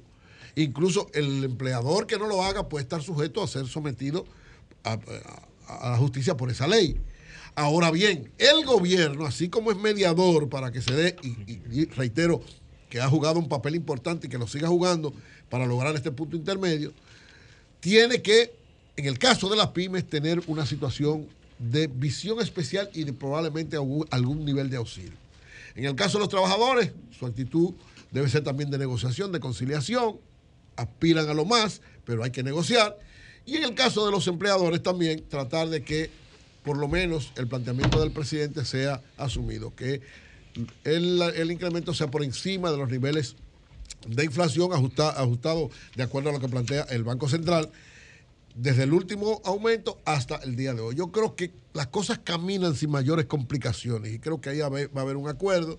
Según la ley, decía aquí el ministro, según la ley debe ser en julio que se establezca definitivamente ya el acuerdo, pero la, el Ministerio de Trabajo está tratando de que se haga mucho antes, de manera que las empresas puedan hacer los reajustes que tengan que hacer y que al momento de implementar ese incremento salarial no le afecte de la manera más, más difícil.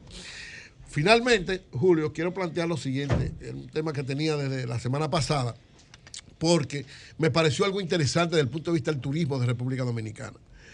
Se hizo un evento la semana pasada en Colombia, donde fue incluso el ministro de República Dominicana a una vitrina turística de la Asociación Colombiana de Agencias de Viajes y Turismo, porque hay algo especial con Colombia. Primero, un turismo dominicano hacia Colombia muy significativo. Yo no sé si todo el que me escuche, en los últimos tiempos hay una gran cantidad de dominicanos que están yendo a Colombia por muchas facilidades que hay en términos de, lo que implican eh, hoteles muy baratos, paquetes turísticos muy baratos y además que no, se necesita visa. Entonces, Colombia se ha convertido en un referente importante. Pero también al revés, el ministro Collado daba la, la información de que en los, el año pasado, Colombia como destino turístico, nosotros para, para los colombianos como destino turístico, República Dominicana, vinieron 257 mil turistas, que le pasó a países como España, Francia, Alemania e Inglaterra. Es decir, nosotros el año pasado tuvimos más turistas de Colombia que de España, Francia, Alemania e Inglaterra. Una cosa sorprendente, a mí me sorprendió. Y me parece interesante, y el hecho de que el ministro estuviera allá, además que el presidente de Colombia estuviera en, ese, en esa actividad, implicaba que ciertamente República Dominicana es un destino importante de turismo para los colombianos. En tres aspectos, decía el ministro. Básicamente tres aspectos. Uno, como elemento que tiene, y, mencionó a Santiago como un elemento importante para los colombianos. Mencionó específicamente Santiago como destino turístico. Mencionaba Santiago como destino turístico de carnaval, de ron, de tabaco y turismo de salud, que es un elemento también muy importante como parte de la diversificación del turismo en República Dominicana. Nosotros cada vez más seremos una potencia turística, se están incrementando la infraestructura, se están incrementando las posibilidades de venir más turistas para la República Dominicana. Entonces, hace falta la diversificación, tanto de turismo de montaña, como turismo de aventura, como turismo de salud.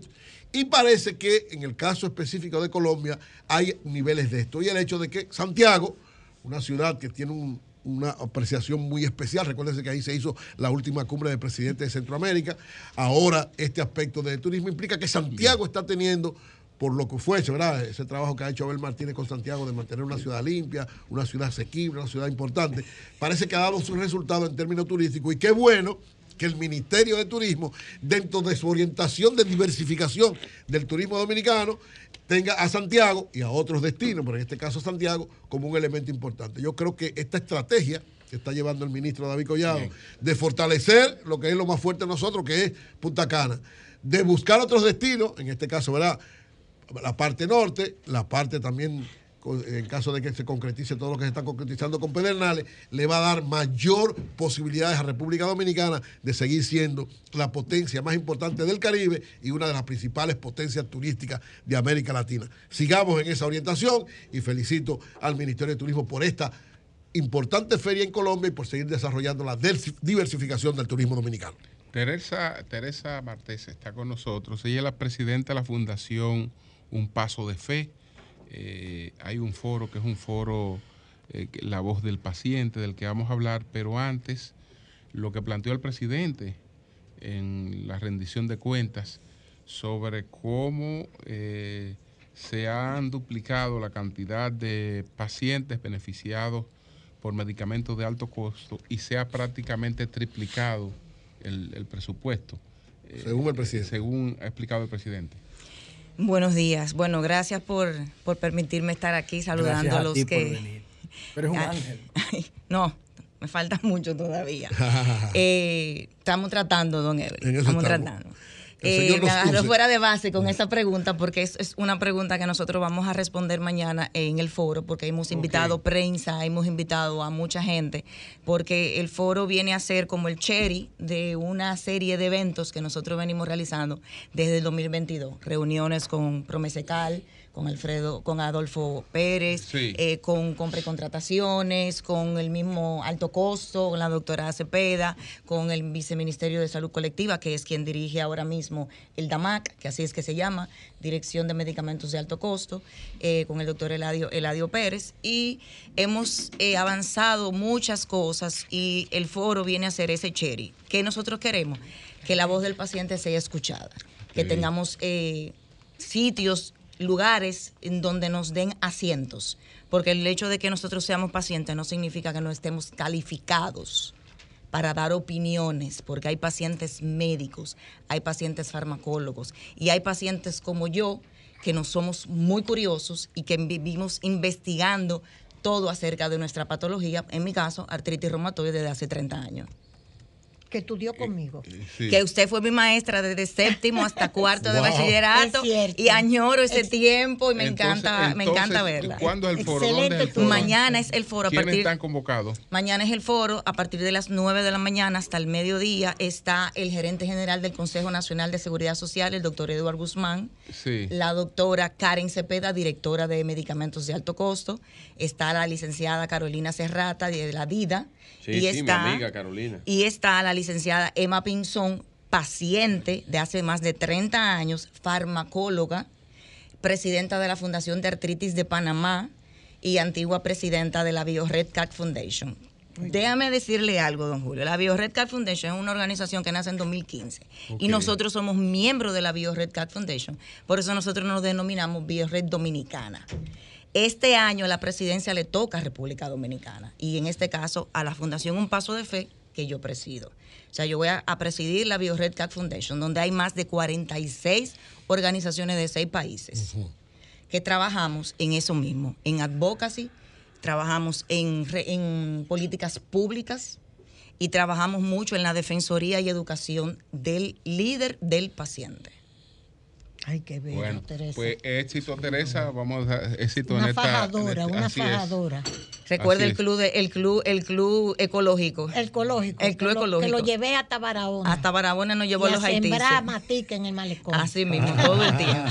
y quiero decirle algo y me disculpa, quiero aprovecharme, don Julio, que estoy aquí.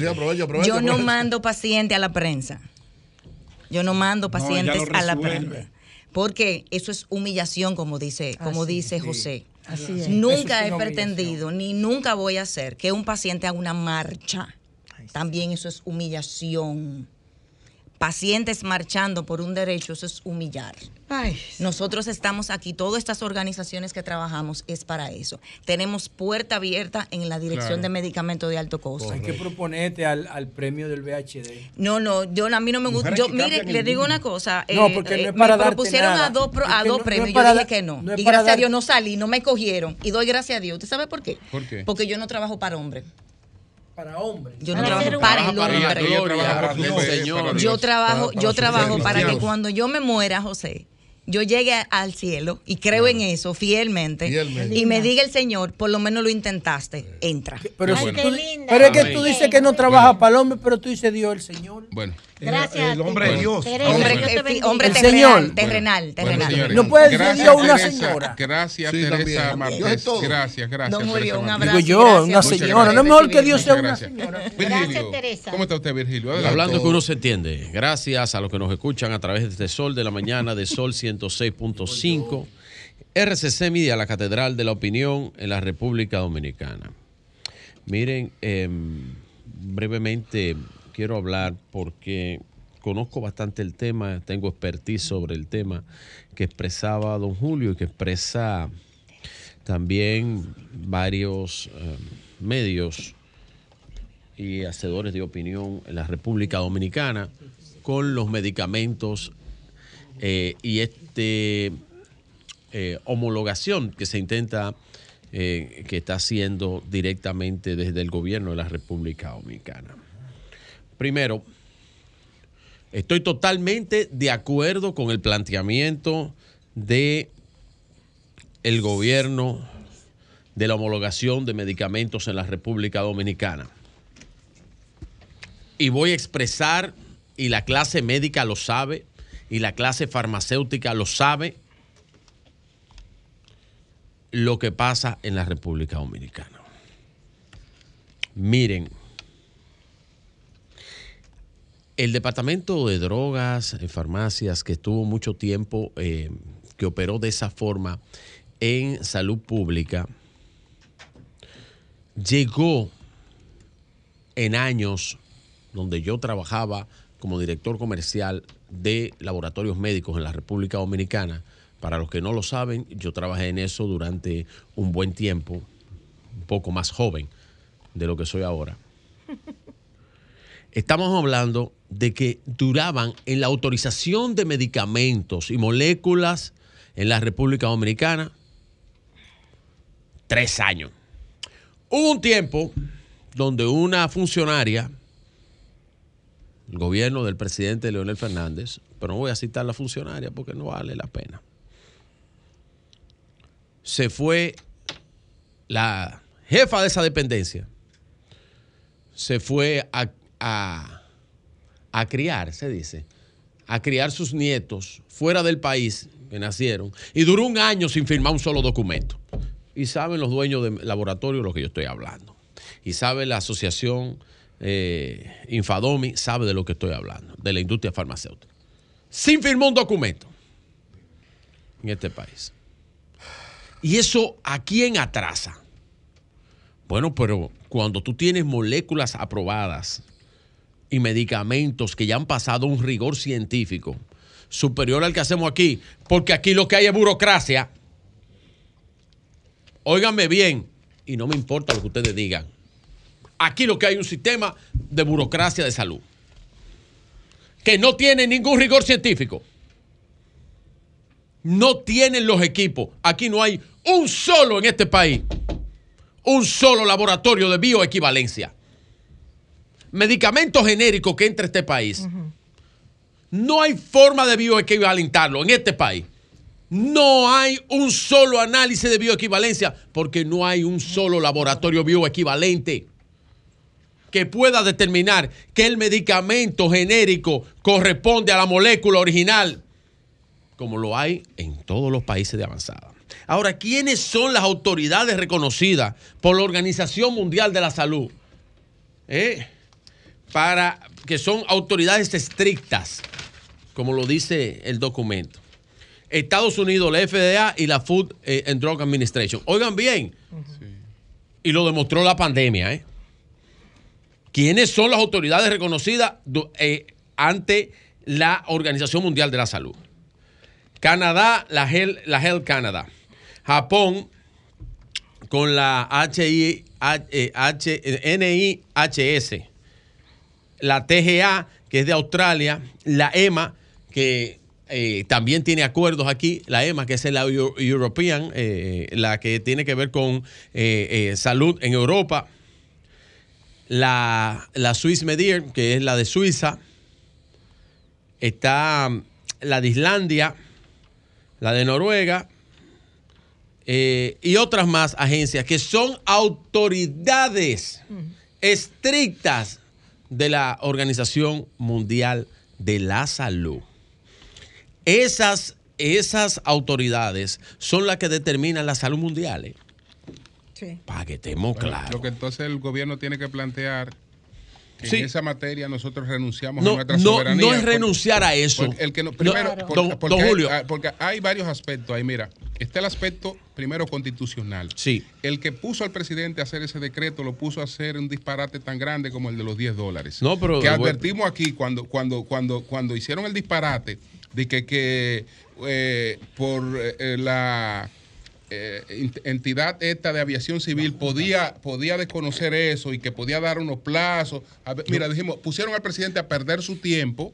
Eso se va a quedar así porque hay un decreto. Así está la situación. No, no, porque lo que así, está la situación. Ahora, el presidente de la constitución le dice que el poder que él tiene no lo puede delegar. No es verdad que el presidente le puede decir a este país que él está autorizando a que una cosa que la prueba Estados Unidos está aprobada en República Dominicana. Pero no es así. Eso no es verdad. eso es inconstitucional. Pero, no es así. Eso es inconstitucional. Sí, pero no es así. Y además, además, además, lo que tú estás planteando, bueno, como nosotros no tenemos la capacidad, porque tú estás diciendo, mira, es un desastre y nosotros venimos, a hacer, venimos a hacer cambio, no lo, no lo podemos hacer. No podemos. Pero es que la verdad es, que, nosotros nos declaramos incompetentes para esta materia. Pero, eso es lo que tú estás diciendo. No, pero, pero, no, pero la maldita verdad desnudo. es que la verdad entonces, desnudo. Entonces, ¿qué yo estoy haciendo? Mira, en Estados Unidos, ¿tú sabes qué pasa, Virgilio? Estamos hablando de autoridades estrictas. Yo mencioné organizaciones. Tú sabes qué pasa en Estados Unidos. Vete a comprar un medicamento en Estados Unidos sin receta. Así es. En la República Dominicana, tú puedes comprar eh, la mayor parte de los medicamentos sin receta. Tú vas a tener Porque eso es parte de las regulaciones que hay que hacer. Y los opiáceos. Sí, no, los, los, opiáceos entran en otra categoría. No, no, no, no, no, eso es medicamento. No, no, pero los opiáceos. No, no, no. Los opiáceos.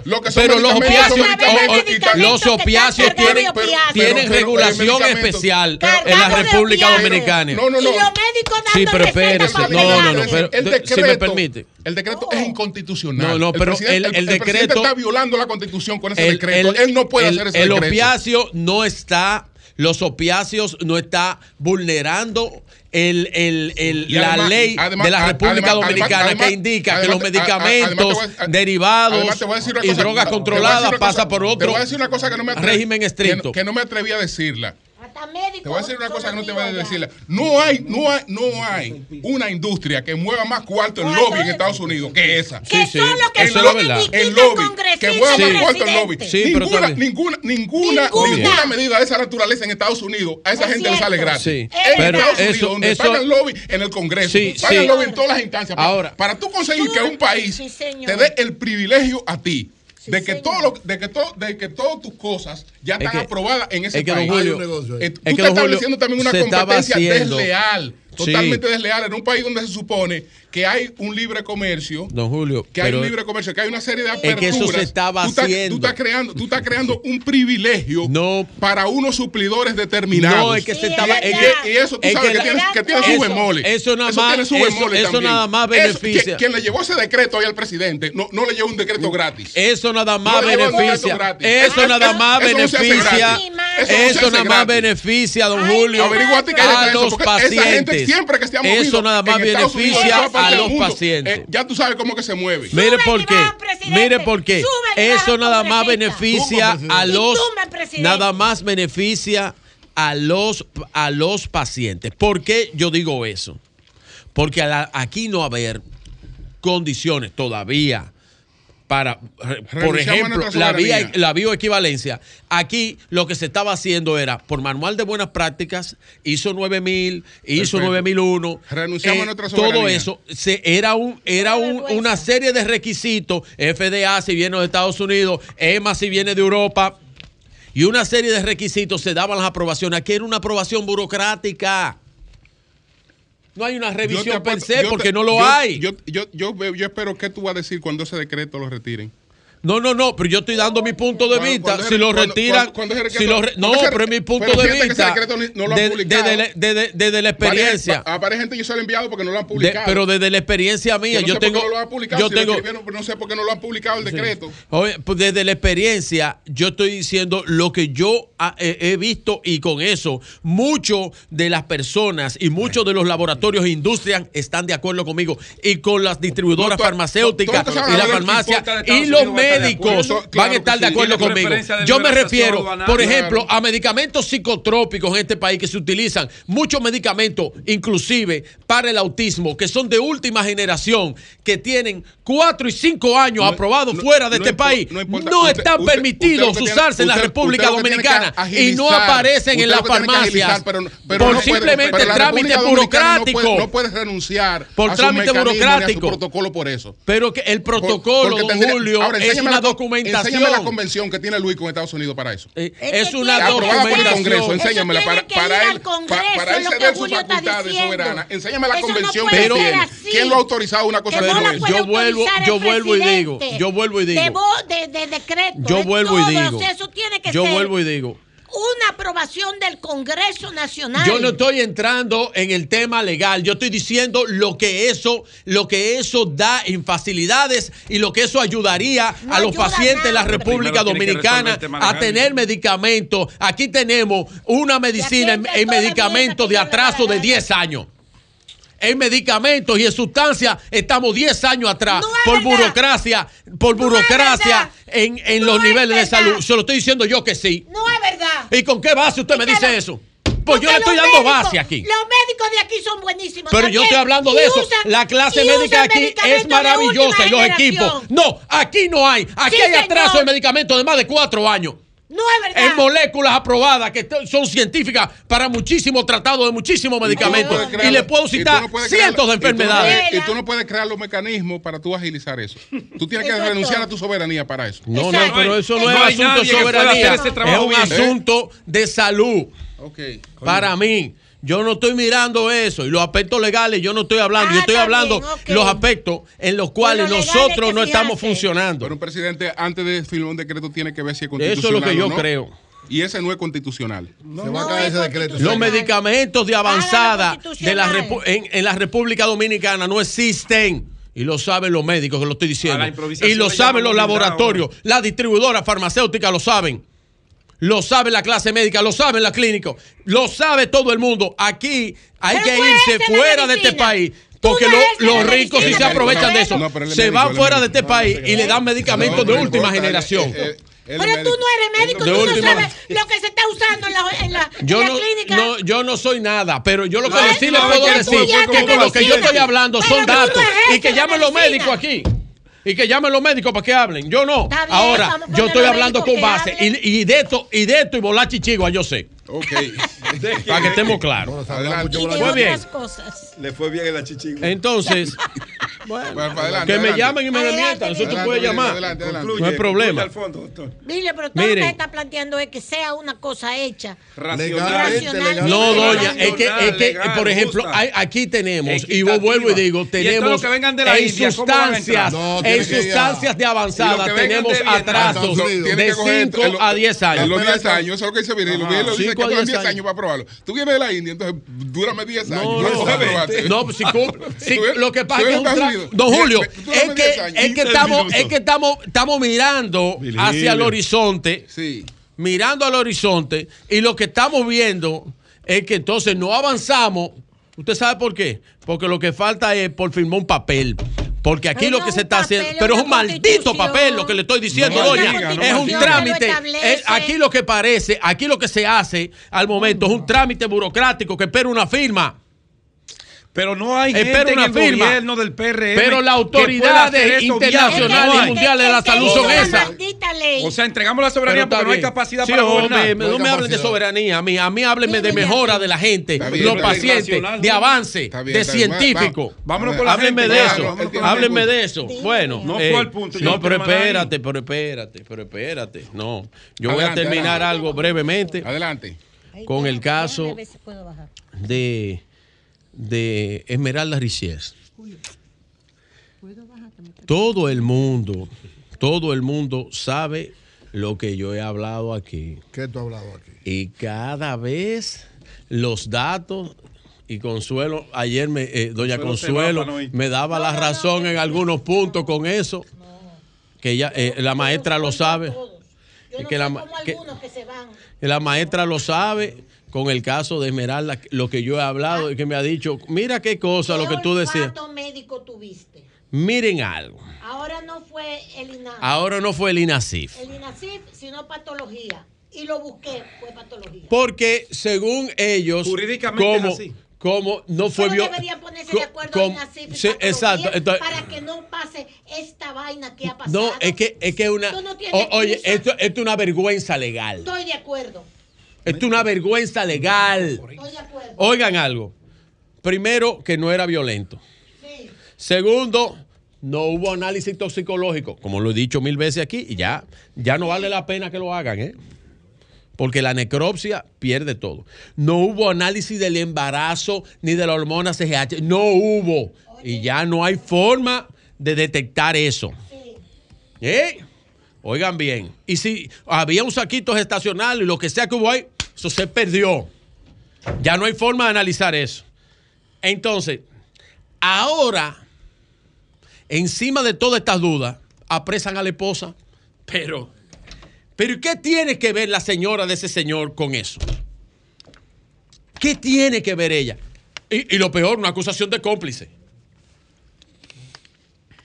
pero. Y es, y es en droga que están. Porque hasta dónde van a llevar esto. ¿Y, cuál, es, cuál es la mecánica de, de, trabajar y hacerlo todo mal en ese caso? A mí me da pena por la osisa de hoy, por esa niña. Porque por como están haciendo las cosas, como están haciendo las cosas y como han levantado ese expediente, ese señor no tiene, no, no dura más de un año preso si se le hace la justicia, si aparece una justicia realmente justa, ese señor no va con un año de cárcel. No, si pasó algo y si él tuvo que ver en todo eso que se dice y todo eso y la violación, que es lo único que se puede mostrar, no va a durar un año preso. Por el tollo de expediente que han hecho. Por el disparate que han hecho ese mamotreto una porquería. Y ahora que el esposo es cómplice del, homicidio. Pero han metido preso al que compró el vehículo. Pero ven acá, yo compro un vehículo en buena, en buena fe. Pedro, tú que eres abogado, el comprador en buena fe, eso lo protege, eso lo protege la ley. Sí, el comprador de buena fe, si tiene cómo demostrar esa buena fe. Lo se demuestra con el si, pago. él, si él pagó y pagó bien y se demuestra la transacción, un comprador de buena fe. Entonces ahora él también es cómplice. Qué disparate de expediente están armando. Qué pena. Con el apoyo que se le dio eh, la clase eh, eh, de comunicación en este país, este medio, muchos medios que hablaron a favor de eso, para que se hiciera justicia sobre esa muchacha, ahí no va a haber justicia. ¿Ustedes saben por qué no va a haber justicia? Porque los que estaban encargados de hacerle justicia a ella y la familia han hecho una mierda de expediente. Don Julio. Buenos días, adelante, buenos días. Qué pena. Buenos días. Buenos días. Buenos días. Buen día, Julio. Adelante, ¿cómo te va? Bien, bien, gracias a Dios. Te escuchamos, Julio, dale para adelante. totalmente- Totalmente indignado con mi líder José Luz y ya creo que me estoy viendo a punto de ya de dejar que él sea mi líder, retirarle mi apoyo. Porque él está comparando la situación de los haitianos con la de nosotros acá en Estados Unidos.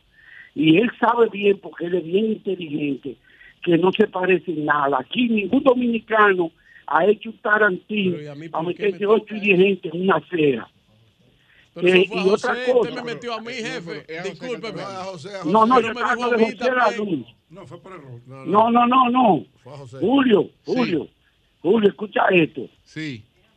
Ahora que yo entiendo la alianza de José Lalú con Santiago Matías, que quieren hacer un partido, Está bien, está bien. porque ellos saben que, que los conseguidores de reggaetón son enajenados, la mayoría, esos que hacen teteo en las esquinas y los barrios, y ese es el público que ellos andan buscando. Bueno, pues gracias a ti. Buenos días, adelante. Buenos días, adelante. Buenos días, Julio Martínez Pozo. Buenos días a todo el equipo. Adelante. Julio, Sí. Julio, mira, este, me enteré para ver y confirmar que ya lo de, Barahona está resuelto en caso de la senaduría. Eh, el, el doctor Trajano Santana, un gran acuerdo con el Partido Revolucionario Independiente PRI, le darían la senaduría al doctor Trajano Santana. De todos modos, el eh, con el PRM, ya eso está consumado y en todos los Ah, bueno, es que. Trajano, Trajano. Sí, sí, Trajano sí. Santana con el PRI, un gran acuerdo, entonces ahí estaría la senaduría Bueno, y el, varios candidatos. ahí el senador actual va La de, Bar- de Barahona, de Barahona, que ganaría. ahí. no la quiere esa. No, no, y aquí en el distrito estamos trabajando, Julio, y ahí estamos entonces aliados con, con este gran bloque. Bueno, pues Gracias. gracias, gracias. Buenos días, adelante. Buenos días, Julio. Buenos días, Sol. Sí. Julio, yo pensaba que Joel Santos era Remy Miguel que estaba que estaban ahí en el programa entrevistándolo. No, pero así no. Porque ese Así señor, ese señor lo que parecía era una comedia con, con lo que está pasando en el país y él buscándole una solución. Vigilio, usted igual que él, usted es una comedia igual que Bueno, está bien. No, una comedia. Mira, te voy a. te- mi- Buenos días. Ya, ya, yo ya, te ya, ya, ya, ya. Buenos días, buenos días, adelante. Buen día. Conmigo eh, no. Buenos días. estoy de acuerdo, eh, yo estoy de acuerdo con Vigilio Félix. Buenos días. Eh, No te dejes provocar como Pedro. Buenos días.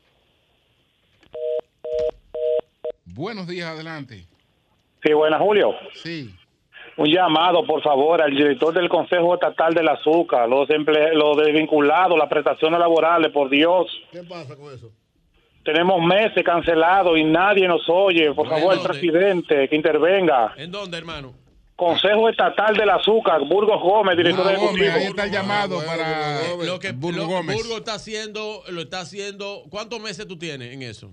Yo tengo tres meses, pero hay gente Sí, que tiene hasta un año. que- oye, él está trabajando con eso. Yo he conversado varias Sí. veces sobre eso y se han resolviendo los casos. Dale un chance a Burgo que, que tuvo que resolver muchos problemas ahí. Buenos días, buenos días. Buen día, Julio, ¿cómo tú estás? Bien, bien. ¿Cómo están ustedes? Adelante. Oye, te habla el doctor Jesús Ramos, Julio. Sí. Eh, lo que escuché hablando sobre los medicamentos controlados. Adela- no, controlado En este- no, los medicamentos. Pero diga. Sí, bueno, pero escuché sobre de- hablar de los opioides. Sí, los ¿Me opioides, adelante. Exacto. Entonces, eh, yo en este país hasta ahora que me dé cuenta, en la farmacia en ningún lugar te pueden vender un fármaco controlado sin una, sin una receta o autorizado por, por el Ministerio de Salud. Lo que se, lo, eh, como usted lo expresa, eh, el, el, eh, lo que intenta hacer esto no es evitar que usted pueda comprar o, no, que no que no, eh, los reglamentos de los medicamentos controlados, eso no lo está evitando. Eso, es totalmente diferente.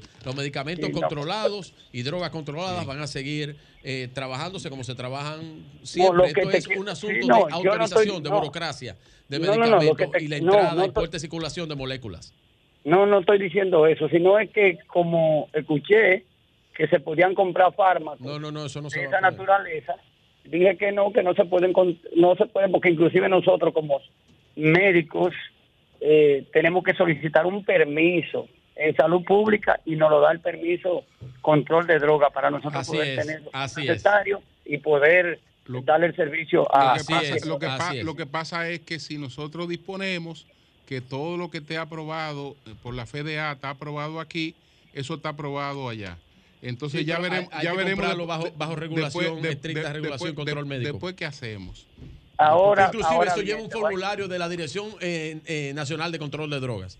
Ahora te voy a decir una, te voy a decir una pregunta. ¿Cómo, cómo cuando, cuando hay medicamentos que no tienen eh, la actividad intrínseca en, en este país, o sea, no, su forma farmacéutica es totalmente diferente, o sea, no tiene la potencia, no la alcance y cosas que Promese se da cuenta.